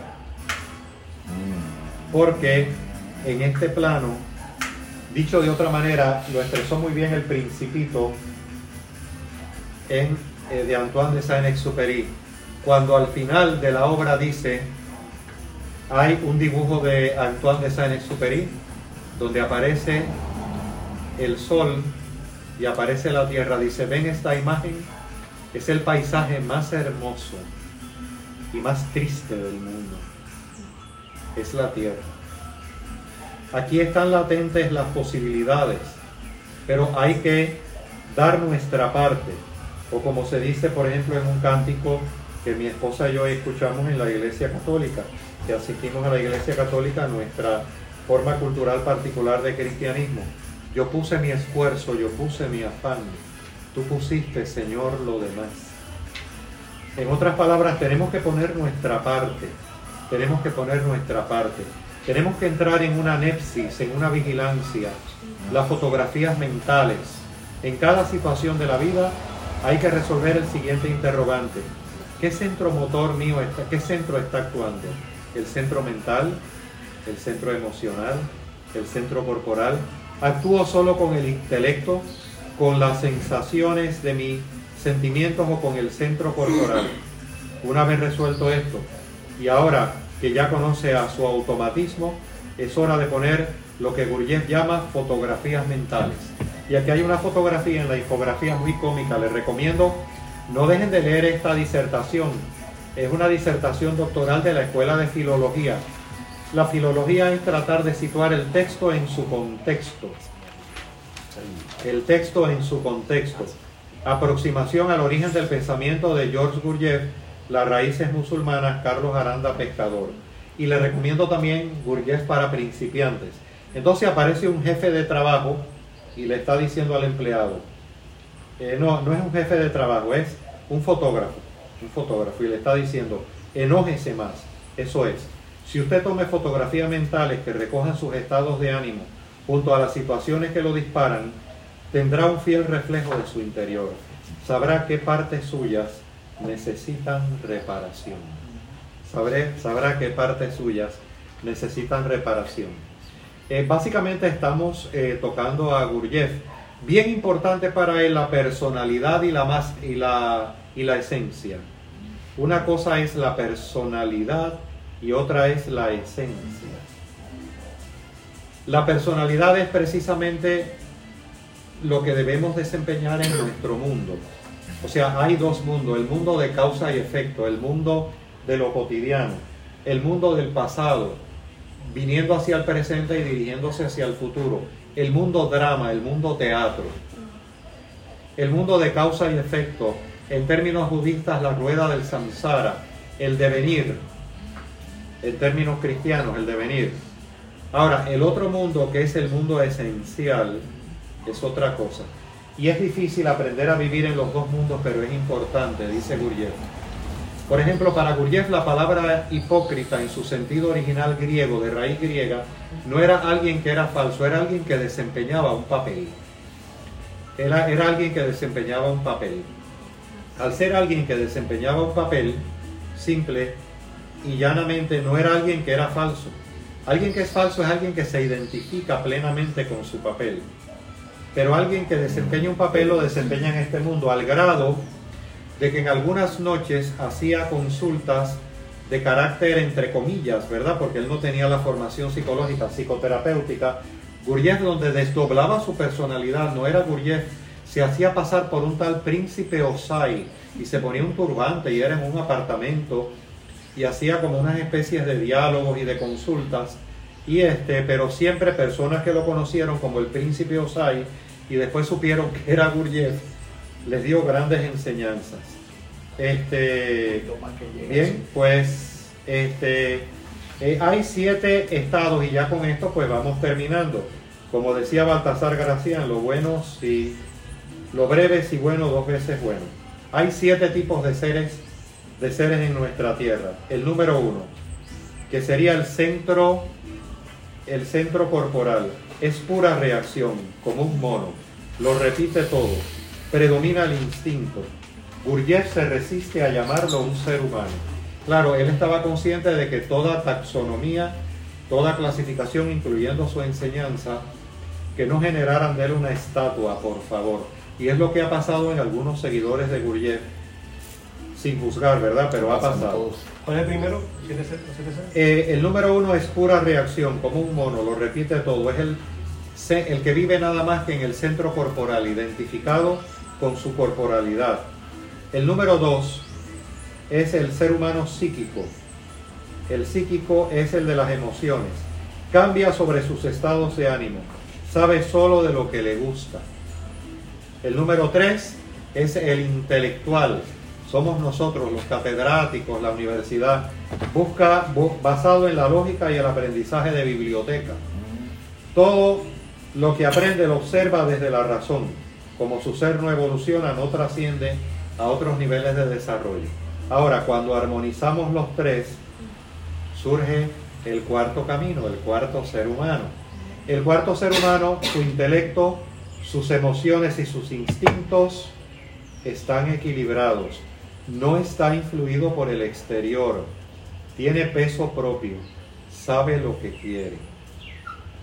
Está el número 5, que ya esos, ahí estamos entrando en el estado esotérico de la humanidad, porque para, para Gurdjieff habían tres niveles en la humanidad. el círculo esotérico, que es el círculo interior de la humanidad, toda esa sabiduría antigua, la sabiduría, la sabiduría perenne de Leibniz, eh, pero con los tres cuerpos armonizados, los tres centros, está la sabiduría eh, mesotérica, o sea, Ese sería el sexto. El séptimo. no, no, no, ahora hice un pequeño cambio, me quedé en el cuarto. Estaba hablando de que en el camino de Gurdjieff hay, eh, eh, o sea, Gurdjieff plantea que en la historia de la humanidad hay tres grandes círculos, imagínate tres círculos, uno en el medio. Ahora he hecho una pausa con, me quedé aquí en el número cuatro, son siete, para ya con esto ir haciendo como una síntesis. Entonces, e ir terminando, el, el círculo interno de la humanidad es el círculo de los que están en contacto o intentan entrar en contacto, no intenta, están en contacto con el sol absoluto, con Dios. El círculo mesotérico es que tienen ciertas veces contacto y ciertas veces no. Y el curso exotérico es la, el grupo esotérico con X, es la mayoría del estado en que se encuentra nuestra humanidad o nuestra Siberia espiritual. ¿Por qué era importante integrar los tres centros y por qué le llamaba el desarrollo del ser humano astuto? Porque él habló de algo que le llamó el horror de la situación. El horror de la situación es que mientras estemos identificados con uno de los centros, mientras estemos identificados, no estemos armonizados o no desarrollemos un acercamiento hacia ese centro de gravedad, la humanidad se parece más a un manicomio que propiamente llevar el honroso título de humanidad. No está tan. ¿Cómo que se llama ese estado? donde- El cuarto estado. ¿Cómo, cómo, cómo se llama ese estado? No, el, el último, el grupo exotérico, es el grupo con X. El horror de la El situación. horror de la situación, las guerras, los conflictos, eh, Putin, Biden, eh, Trump, este, la bolsa de valores. Ahora, el ser humano número 5, 6 y 7 pertenecen a ese grupo Babón. esotérico, Bad Bunny, en el grupo exotérico. Ahora, volviendo a los, a los tipos de ser humano. Ok, esto tiene un sentido didáctico, por favor, no lo tomen al pie de la letra, es un sentido didáctico. No está, el número 5 no está más fragmentado por sus múltiples yoes, está unificado. Solo pudo recibir este conocimiento de maestros de categorías más avanzadas y asimilarlo. El número 7 concentra en él todo el conocimiento, el número 6, perdón, concentra en él todo el conocimiento accesible al pasado sabio de la humanidad, sin embargo puede perderlo. Y el número 7, ya estamos hablando de figuras, de hecho, de acuerdo a la disertación, aunque Gurdjieff era muy recatado en ese aspecto, pero dicen que él conoció un número 6 en el sufismo, que fue su maestro. El número 7 está unido, armónico, cristalizado. Nada puede quitárselo. Es el ser humano iluminado, es Cristo Jesús, es Buda. El Tathagata. Exactamente. Que ha es ido Bhagavan en el hinduismo. Ha ido y ha vuelto. Entonces, este es en el boyero del Zen el hombre que retorna al mercado. Exactamente. Bueno, ya para ir terminando, porque estas son nociones de, son muchos aspectos, en 1924 crea el Instituto de Fontainebleau en Francia. En ese instituto, allí trabajó, era eh, 15, 15 acres de terreno, era un lugar grande, logró trabajar arduamente. En 1934 eh, visita Nueva York, donde hay un centro de Gurdjieff en Nueva York, y este eh, pues, este, dice, le cito algunas cosas. ¿Se puede sobrevivir a la muerte? ¿Hay algo eterno en nosotros los seres humanos capaz de subsistir a nuestro cuerpo físico? Los discípulos suelen bombardear a su maestro con esta clase de preguntas. Gurdjieff responde sí y no. Si el ser humano cambia todo el tiempo, está permanentemente influenciado por las circunstancias, y si no trabaja por recordarse a sí mismo, morirá junto a su cuerpo. En cambio, si logra ser independiente de las influencias externas y unifica todos sus yoes, esa persona permanecerá aún después de su muerte, es lo que significa el cuerpo de luz. Gurdjieff lo plantea así, si trabajas para la vida, estás trabajando para tu propia inmortalidad. Si eres amo de tu vida, eres amo de, su muerte, de tu muerte. ¿Y por qué él enfatizó tanto en el lado de la sinergia de nuestro trabajo? Porque dice que estamos dormidos, no tenemos el recuerdo de sí. El recuerdo de sí es darnos cuenta. Y lo primero en descubrir en el recuerdo de sí, de nosotros mismos, de nuestras virtudes y de nuestros defectos, de nuestras sombras, es cuán difícil es recordarse de sí. Cuántas promesas hemos hecho de nosotros mismos, empezando por quien les habla que no la hemos cumplido. Pero cuando empezamos a darnos cuenta que es difícil recordarnos de nosotros mismos, entonces, y de hecho la sociedad, las influencias externas no lo favorecen, pues entonces ya empezamos a darnos cuenta de recordarnos a nosotros mismos. El recuerdo de sí tiene que ver con lo siguiente. Si usted se queda, dice el jefe de trabajo, tres horas más en mi trabajo, tres horas más, le voy a aumentar el sueldo. Recuerdo decir no gracias porque quiero trabajar sobre mi desarrollo interior y en esas tres horas hacer unas lecturas. No me interesa, pero muy agradecido, pero gracias. O sea, ese nivel de alerta requiere la armonización. El único medio no era la Es una, una aventura anticapitalista también. Por De eso. hecho, cuando él llegó- Anticapitalista completo. No, de hecho, eh, cuando Gurdjieff visita los Estados Unidos. Bueno, claro, claro. eh, Jorge, Pero cuando- entre ellas, es que la resalto porque el factor de, di- de dinero se convierte en un principio de unificación de, lo- de, la- de las interacciones de lo externo. Eh, pero son más cosas. Entonces la seducción, hay un montón de seductores. Cuando Gurdjieff visita a los Estados Unidos, Gurdjieff dicta 16 conferencias en su paso por Estados Unidos. Inaugura una sucursal en el Instituto de Nueva York y dice textualmente lo siguiente, y después en unas observaciones privadas. He venido a su país para observar la degeneración de la humanidad.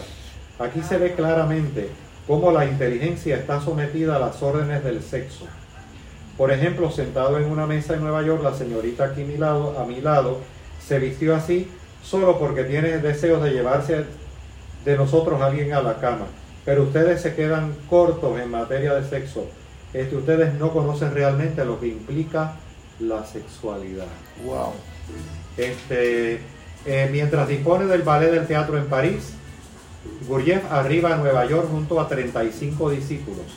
Cuenta la leyenda que arroja el pasaporte por la borda y tras pasar por el bit del puerto es alojado en una suite del Hotel Antonia. Al día siguiente recibe en su habitación a reconocidas bailarines, escritores y culturales y figuras culturales. Entonces comienza a darse cuenta de cuán superficial es la sociedad estadounidense y así lo plantea. El 8 de junio de julio de 1924, mientras conduce su Citroën, eh, a veces tenía cosas peculiares. A 90 kilómetros de velocidad, Gurdjieff se estrella contra un árbol camino a su lugar del Instituto Armónico para el Desarrollo del Ser Humano. Sale eyectado y queda tendido en la ruta. Dicen que conduce como un poseído. Tras cinco días al borde de la muerte, se salva del milagro. 58 años de edad. Y este, decide entonces escribir relatos de Belcebú a su nieto, que básicamente para ir terminando es un relato de que él mismo es Belcebú. A su nieto es al ser humano a quien le deja su legado. O sea, él mismo se ve como el diablo, porque el diablo en términos de la carta del tarot no es más que nuestro propio egocentrismo. Así que vuelvo a reiterar, todas las leyendas negras que escuchen de Gurdjieff, él se las tejió, Y es la misma iconografía en el tarot que el amor, pero encadenado. encadenado, El exactamente. diablo es el amor sin libertad. Entonces, en un momento dado cierra el preuré, cierra el preuré y este al cerrar el preuré, pues este con Francia ocupada por el nazismo, Gurdjieff mantiene una sabia neutralidad. Estamos hablando ya casi al final de nuestra charla para que ustedes puedan opinar el arte del desapego. Llega a hacer negocios, hasta incluso con miembros de la Gestapo y protege de la deportación a alumnos judíos. La policía lo tiene bajo vigilancia permanente y le abren un expediente. Su esposa fue Julia Olastrova, que muere de cáncer, y muere a- en la misma época de cáncer, muere su mamá. Ese aspecto le dejó en una depresión profunda. Y le abren un porque las dos mujeres que más amaba en su vida, así relata su esposa, Julia Olastrova, que aunque él le llevaba 22 años, él tenía 40 y ella 23, decía que era un alma sabia y vieja y que por eso había una gran comunión entre ellos. Eh, la policía lo tiene bajo vigilancia permanente, le abren un expediente. Gurjev se gana la vida vendiendo alfombras, ya estoy eh, terminando, enseña danzas y abre una fábrica de postañas pestizas en la Francia dominada. Recuerden que él muere en el 49, pero sobre todo ayuda a los más necesitados, da de comer a los pobres y compra cuadros a artistas desesperados. Todos los días me gasto 50 francos y reparto 5 kilos de caramelo a los niños. Mis seguidores me ofrecen salir de Francia, pero no les hago caso.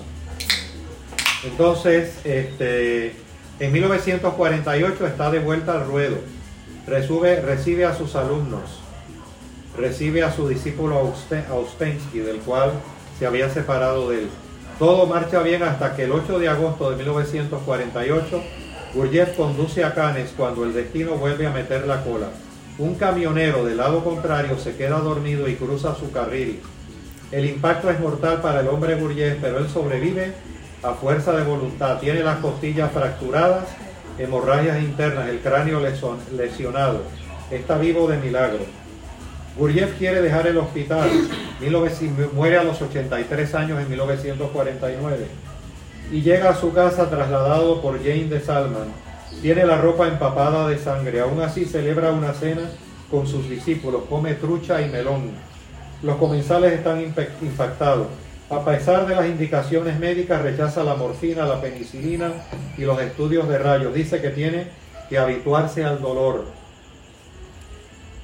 Este, por lo tanto, recomendó que era necesario preparar un núcleo responsable de personas que sigan las lecciones y puedan responder a las exigencias que surgirán en el futuro. De lo contrario, le dice a Jane de Salzman, mi obra está perdida, les dejo en un gran lío. Y Jane de Salzman se le salen lágrimas de los ojos. Este, y ahí pues Lo concluye idiota. El rodar. Un poquito. que Bien, un comentar. poquito sobre la sabiduría de los idiotas. Bien, para la antigüedad los idiotas eran lo que les interesaba estos temas. Por lo tanto, desde la perspectiva de Gurdjieff, todos los que estamos aquí en esta tarde de la vida, empezando por quien les habla, somos unos idiotas. ¿Y por qué somos unos idiotas? O hay un artículo que después te lo voy a enviar, se llama La ciencia del idiotismo. Porque para la antigua sabiduría, o sea, un idiota es visto, somos vistos como idiotas porque no buscamos invertir en la bolsa de valores. No buscamos solamente invertir en la bolsa de valores o no buscamos este, hacer lo que todo el mundo hace. Intuimos que hay algo más profundo. Por lo tanto, el idiota, de acuerdo a Idris Shah, de hecho tiene un libro que se llama Sabiduría de los Idiotas, son aquellos que son percibidos por las personas superficiales como unos idiotas porque están hablando idioteces. Sin embargo, los idiotas están hablando sobre el sentido de la vida. Este, por lo tanto, este, es importante, eh, el primero es el idiota ordinario y el vigésimo primero son 21 tipos de idiota, es el idiota único, o sea, nuestro Dios.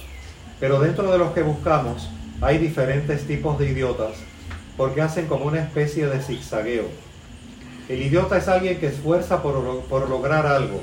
Es el ser humano real en proceso de convertirse. Pero por favor no nos vanagloriemos. No se trata, no se trata de una élite espiritual. Se trata de una pureza de corazón. Por lo tanto está el idiota ordinario, está el superidiota, está el archidiota. Recuerden que para Gurdjieff era importante eh, ver los lados negativos nuestros, pero muchos decontextualizando la enseñanza de Gurdjieff pudieran pensar, Jorge, que era eh, un cínico, pero no era así en el sentido habitual del término, no, no. Simplemente, por ejemplo, una frase célebre de Gurdjieff, para darnos cuenta de que muchas veces con los topes nos llenábamos de egocentrismo. Mira lo que decía Jorge. Con un cáncer y una hemorroide se puede vivir en paz. Con un cáncer con metástasis y una hemorroide se puede vivir en paz. Con lo que no se puede vivir en paz es con asumir que existe un ser humano honrado. ¿Cómo se diferencia los cínicos? La diferencia era que para Gurdjieff era en el sentido genuino de los cínicos de Diógenes, de la antigüedad. El sentido cínico era mirando nuestras posibilidades sombrías para poder trascenderlas. Mirar nuestras sombras, mirar nuestros defectos, no en el sentido de recrearnos en ellos, sino para hacerlos conscientes y no desarrollar un sentido de Ese vanagloria. es Diógenes. Sí, sí. Sincronísticamente, Belio, Sí. uno de los tres eh, pequeños segmentos que después voy a leer para contextualizar, el primero es sobre Diógenes. Ok, eh, está tipos de idiotas, Jorge, son 21 como las 21 cartas del tarot, curioso. El idiota ordinario. Claro, John Bennett escuchó hasta el idiota número 16, si lo cita, recuerda hasta el 16, que fue discípulo de Gurdjieff, el capitán de origen inglés que dicen que era de la inteligencia militar. Idiota ordinario, super idiota. El número 3, archi idiota.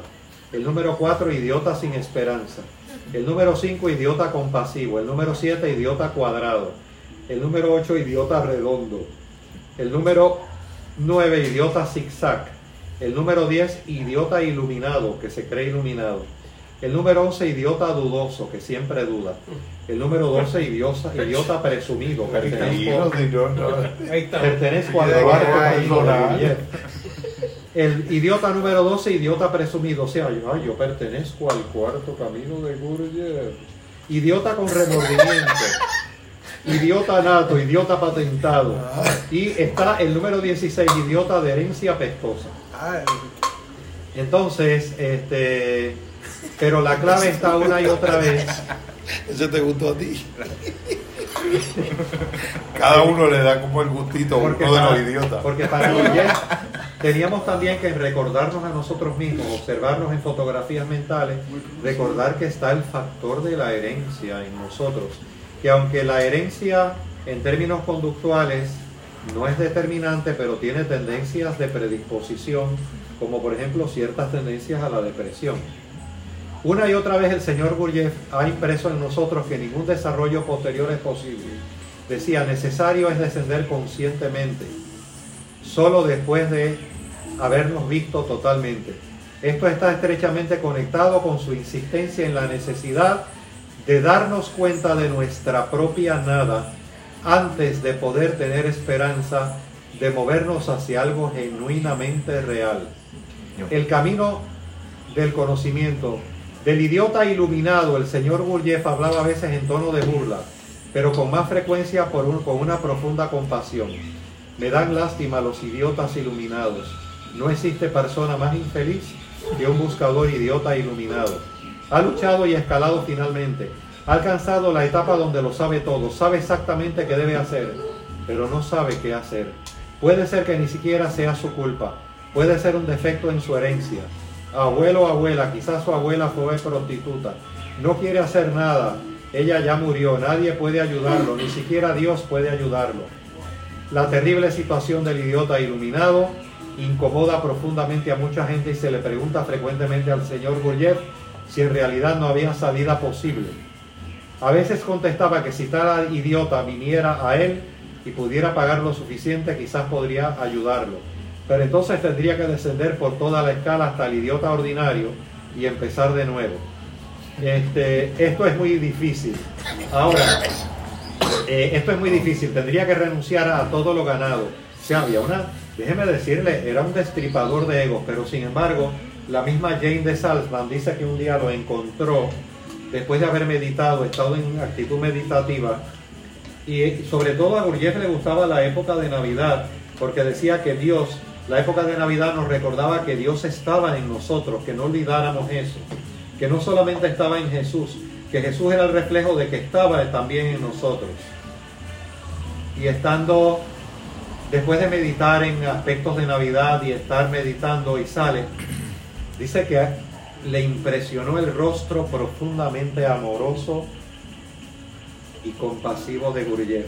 Recuerden que él dijo que desde 1912 tenía la función de seguir la vía de Malamati. Se lo dijo a, a Benet. Eh, un, un modo de vida anormal donde se ponía en mala estima y de hecho eso se granjeó el hecho de muchos enemigos. En su vida personal se le conoce a su esposa, Julia Ostradova, y cuando Julia Ostradova, que era una dama de la corte polaca, muere de cáncer, y muere de cáncer su mamá, entró en una depresión muy profunda, eh, porque veía en Julia un alma sabia, un alma, su alma gemela, y que era un alma muy sabia, y que comprendía mucho su sentido de muchas veces no compartir porque estaba ayudando a los demás. Por lo tanto, este, había un disfraz. De hecho, si miran bien las fotos de Gurdjieff, sale con los bigotes, el fez puesto. Había como un sentido casi caricaturesco o jocoso. Dramatúrgico. Dramatúrgico, histriónico. Este, entonces, este, eh, el, archido, el archidiota tiene un papel más definido. El señor Gurdjieff designaba frecuentemente al archidiota gente que ocupaba posiciones de importancia en la realización de sus planes inmediatos, pero que no tenía una comprensión interior que correspondía a eso. Cuando estuve en Nueva York, en el 49 fui transferido al estatus de archidiota porque se me designó como director para Inglaterra, a mí, Benet. En ese tiempo sentí que el señor Gurdjieff se estaba burlando de mí, pues me había designado archi eh, idiota, me había designado archi idiota. En ese tiempo sentí que el Señor se estaba burlando de mí, pero en realidad era de mi egocentrismo. Cuando regresó a Europa y yo empecé a trabajar con él más seriamente, rápidamente regresó al idiota que había escogido antes. Entonces, este, de hecho, cuando algunos se daban cuenta de su proceso y tomándose fotografías mentales, que en un momento dado le decían, señor Gurdjieff, he descubierto que Gurdjieff, he descubierto que lo que tú me decías era cierto, que la verdad que no tenía voluntad. Dicen que se le iluminaban los ojos y que prestaba una atención exquisita y que una sonrisa se le gozaba en los ojos. Muy bien, pues este, el idiota redondo no se da cuenta de su idiotez, es un peligro real para sí mismo y para los que están cerca de él. El último de los idiotas es el idiota zigzag. El. El zigzag. El brindis cada vez se dio con mayor detalle tomado del grupo esotérico mientras pasaba el tiempo. A la salud de todos los idiotas zigzag, es decir, la salud de todos aquellos que tienen cinco viernes en la semana y a la salud de toda la gente histérica y a la salud de todos los tres sexos. El señor Gurdjieff dictaba muchas explicaciones con todo detalles. Pues entonces, yo después te voy a enviar esto. Esto es una pieza exquisita, Jorge, de 11 páginas sobre el brindis de los idiotas o la ciencia del idiotismo. Y ahí prácticamente, pues gracias por este compartir que me han dado la oportunidad, porque me ha motivado a través de Jorge de Nueva Forma y ustedes aquí presentes, porque me motiva a buscar más de aquel que parecía cruel, aquel que parecía destripador de egos, aquel que se había puesto en mala imagen, posiblemente y muy probablemente, y lo más probable, por no decir ciertamente, era un gran sabio que quería traer amorosamente un conocimiento a sus hermanos. Yo, yo, yo creo que el, dentro de esa gratitud infinita al esfuerzo que has hecho, yo quería compartir tres pequeños parrafitos sufi, porque es que de algún modo se siente la presencia de esa hondura del pensamiento sufi también en él. Ok. Déjame ir un momentito al baño, voy Seguro, vengo y no me detengo. Voy vengo, espera, no lo, no Ok, lo leas, ok. para decirlo. Bueno, espero con esta charla haber desarrollado un interés hacia Gurdjieff, no hacia el cuarto camino, por favor. Si digo Gurdjieff, es posible que resucite Gurdjieff y entonces me caiga con una cólera bíblica para denotar mis defectos.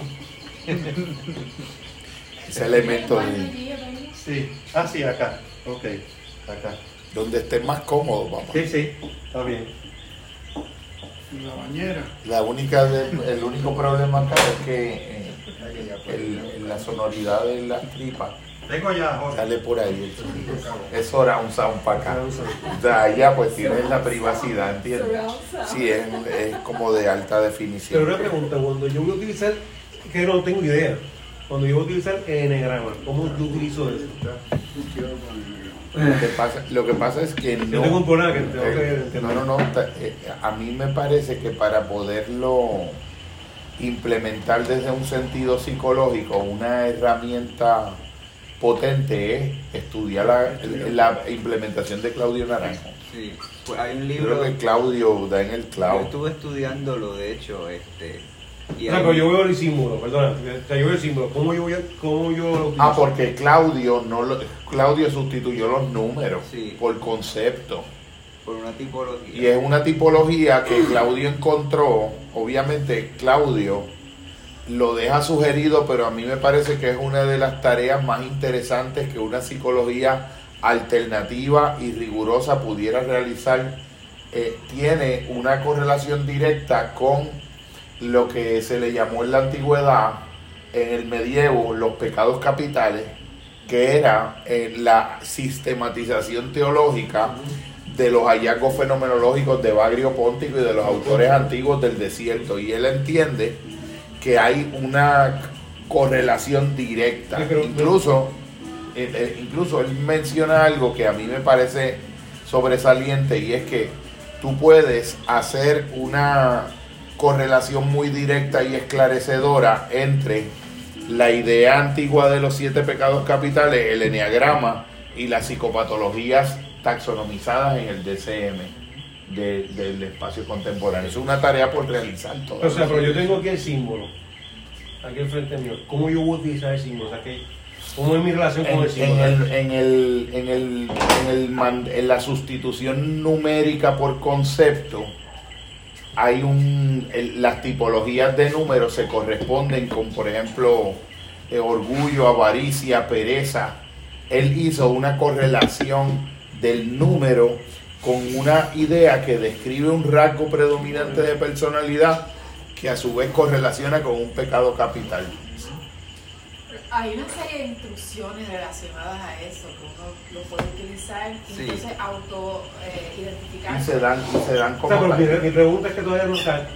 Mi pregunta es cómo yo, o sea, yo veo el, cómo yo lo voy a utilizar, cómo, Porque hay unas instrucciones Ah, que sí. se pueden buscar por internet. exacto, y cómo son, cómo, qué dice más o menos. te presenta el símbolo, te lo presenta relacionado con conceptos que describen rasgos de personalidad Ajá. De origen eh, descriptivo de pecado capital. Y entonces con una serie de preguntas tú vas viendo cuál es tu rasgo predominante porque el, el, Hay una el modelo pregunta, hay una pregunta, tú vas contestando y tú vas viendo y tu- según tú vas contestando, vas tú haces tu propio autoavalúo y tú lo puedes hacer con, con otra persona y se contrastan mutuamente, la otra persona lo puede hacer contigo y hace un análisis cruzado, como hacían ellos con el, en el sistema de Oscar y Chas. Eh, un último detalle, ya, y ya con esto para que ustedes continúen. Eh, una vez un discípulo de Gurdjieff empezó a asumir como unas actitudes de destripador de ego, de guasón, con otro de los hermanos le dijo, nunca hagas eso. Le dijo el propio Gurdjieff, yo sé por qué lo hago. Lo aquí lo importante es, nunca mires el defecto de los demás, mira los tuyos propios. O sea, este, eh, y le exhortó a que siempre fuera amoroso. Es una maravilla. Él- él les quería compartir esto Sí. porque me parece que es como bien importante Sí. para... eh, llega un momento, es uno de los tres segmentos que voy a compartir, siempre llega un momento en el cual los materiales instructivos utilizados originariamente para dirigir, dirigir la atención de ciertas personas hacia cierta meta son adoptados como escrituras o simplificados más allá de cualquier utilidad e interpretados superficialmente. Un ejemplo de esto último es la idea general del significado de Diógenes con una lámpara a la búsqueda en pleno día de un hombre honesto. La gente piensa que hizo esto para señalar lo raro que era encontrar a hombres honestos. De hecho, este procedimiento es un ejemplo muy obvio de cómo dirigir la atención hacia la totalidad del problema, es decir, no solo a la rareza de hombres honestos, sino al problema en su conjunto, cómo poder encontrarlos. Entonces, terminología. Si utilizas terminología arcaica en la comunicación oral, esto para fenomenología religiosa es buenísimo. Si utilizas terminología arcaica en la comunicación oral, se produce en la mente de tu audiencia una regresión instantánea, una etapa inaplicable. Si la gente ansía el uso de ciertas fórmulas, ello es un síntoma de su condición y no señala necesariamente una necesidad. En ciertos casos es mejor no hablar de vida eterna, ya que ha adquirido una imagen equívoca. Sería más ventajoso referirnos al proyecto para el incremento infinito de la duración humana. Y esto incluso podría abreviarse como PHDH. El, el otro es el, último con el que cierro, el uso de textos iniciáticos.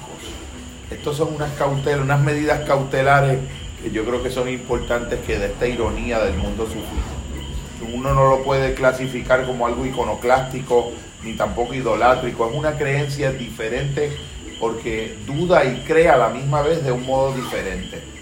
Cierto número de grandes escritos en una variedad de lenguas diferentes son considerados acertadamente como los grandes textos de misticismo y pensamiento superior.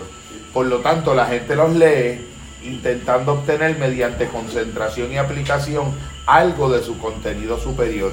Pero cada uno de estos libros, además de sus ingredientes de desarrollo, contiene materiales que impiden de modo efectivo que la gente los utilice mal. Para obtener el significado interno de los materiales es necesario tratar el libro de cierta manera especial. En primer lugar, tienes que saber qué pasajes leer y cuáles no. Si lees los pasajes erróneos o si lees la totalidad del libro, estarás absorbiendo el antídoto, el mecanismo de seguridad, así como los materiales que contiene. El resultado será que el libro no actuará del modo en que podría actuar. El libro puede obsesionarte, condicionarte o provocar reacciones emocionales o interesarte por razones de filiación intelectual. Puede que malinterpretes estos fenómenos como específicos del libro. Lo que no sabes es que casi cualquier libro, si pensaras que contenía grandes enseñanzas o secretos, provocaría el mismo efecto. Estás aún trabajando con la parte mecánica de la mente.